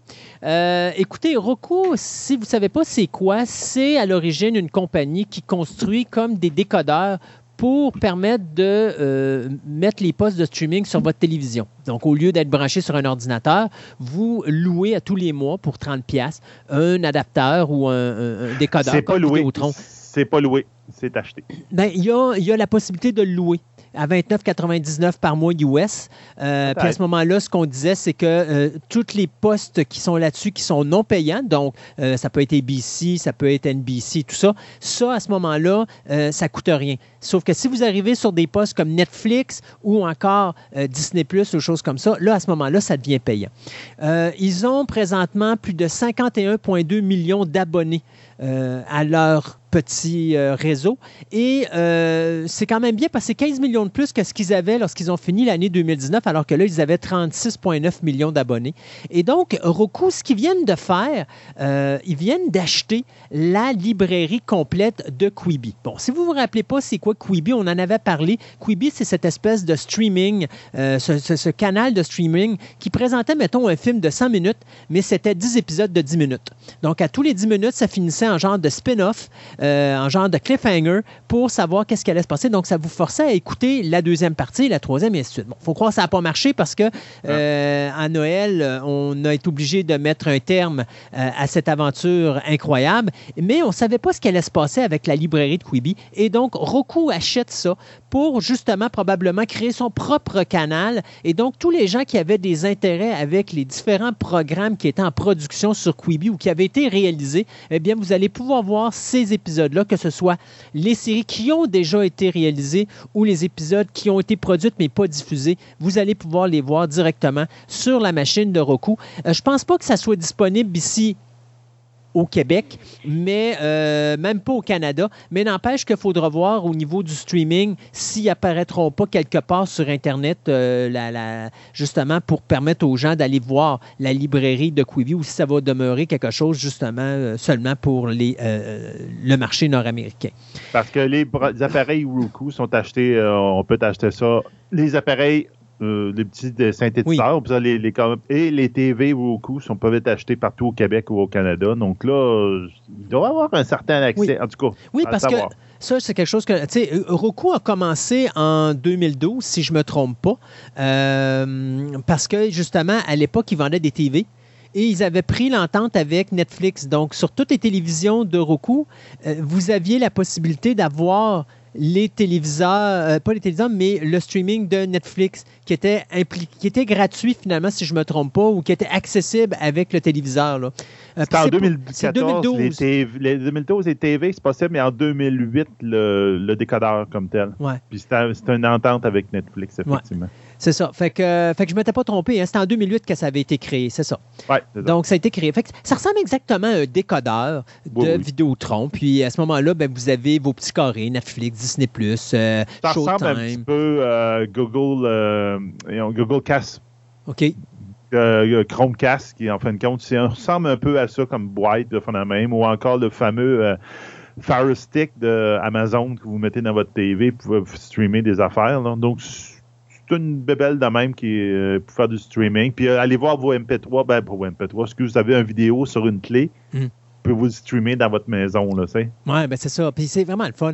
Fait que tu vois, on parle de neuf générations euh, d'outils, le dernier qui est sorti en septembre 2020, où là, justement, ça permettait d'avoir plusieurs euh, types. Là, écoute, on parle, comme je disais tantôt, HBO Max, euh, Disney+, tous les streamings sont là-dessus, Amazon Prime, tout ça. Tout le monde est là-dessus. Donc, c'est une façon pour vous d'aller chercher ça. Mais je pense qu'ici au Québec, comme tu disais, probablement s'il y a des télévisions Roku, ça va être la manière d'aller chercher ce type de produit-là. Mais Je pense que ça va être la seule façon d'aller chercher les produits de Quibi, mais au moins, on sait que ces produits-là ne vont pas disparaître euh, nulle part. Ils vont être diffusés sur la chaîne Roku. Donc, je trouvais que c'était important d'en parler euh, aujourd'hui parce qu'il y avait du monde, justement, qui me posait la question. Dit, ouais, je sais qu'il y avait Spielberg qui devait faire de quoi pour Quibi. Ça va-tu se faire ou ça se fera pas? Euh, qu'est-ce qui va se passer avec les choses qu'on voulait voir? Ben, ça va passer sur Roku à partir de maintenant. C'est ça. Mettons, il y a beaucoup d'affaires euh, à leur euh, original, excusez, qui en, en 2020 qui ont été faites, mais il y en avait plein, plein, plein qui en prévision qu'ils allaient faire. Donc, eux autres, je ne sais pas ce qui va arriver. Là. Je regarde sur leur liste, puis il y en a du produit à faire. Mais Quibi, euh, pas Quibi, mais Roku ne fera pas de production. Roku n'ont acheté que la librairie de produits actifs. Donc, ce qui a été fait et qui a été diffusé, et ce qui a été fait qui n'a pas été diffusé, parce qu'il y avait des produits qui avaient été tournés, qui n'avaient pas été montés, ça, Roku va les compléter et va les diffuser. Mais ce qui n'a pas été tourné, ça, oubliez ça, ça tombe dans l'oubli, ça se fera jamais. Euh, au pire, ça. va être des produits qui vont être achetés ou des scénarios qui vont être achetés par d'autres compagnies puis qui vont être reproduits pour euh, Netflix ou d'autres euh, shows euh, à droite et à gauche. merci beaucoup, Sébastien. On a passé à travers une autre émission. oubliez pas le monde, hein. on l'a demandé et je leur demande encore un petit coup de main. si vous êtes capable, pendant un certain temps, de partager nos émissions, ça serait vraiment gentil. Partagez vos émissions sur vos pages web, vos pages Facebook personnelles, parce que la, la, diffusion se fait à plus grande échelle à partir de gens qui font du personnel et non pas sur des podcasts qui sont traités comme des compagnies professionnelles. Alors, donnez-nous un petit coup de main, ça serait vraiment gentil, très apprécié. Si vous êtes capable de nous distribuer ou de nous partager nos messages de nouvelles émissions à travers vos euh, pages Facebook, euh, euh, ça serait vraiment, vraiment, vraiment très apprécié de votre part. Et puis nous, eh bien, écoutez, on se dit à dans deux semaines pour une nouvelle édition de Fantastica.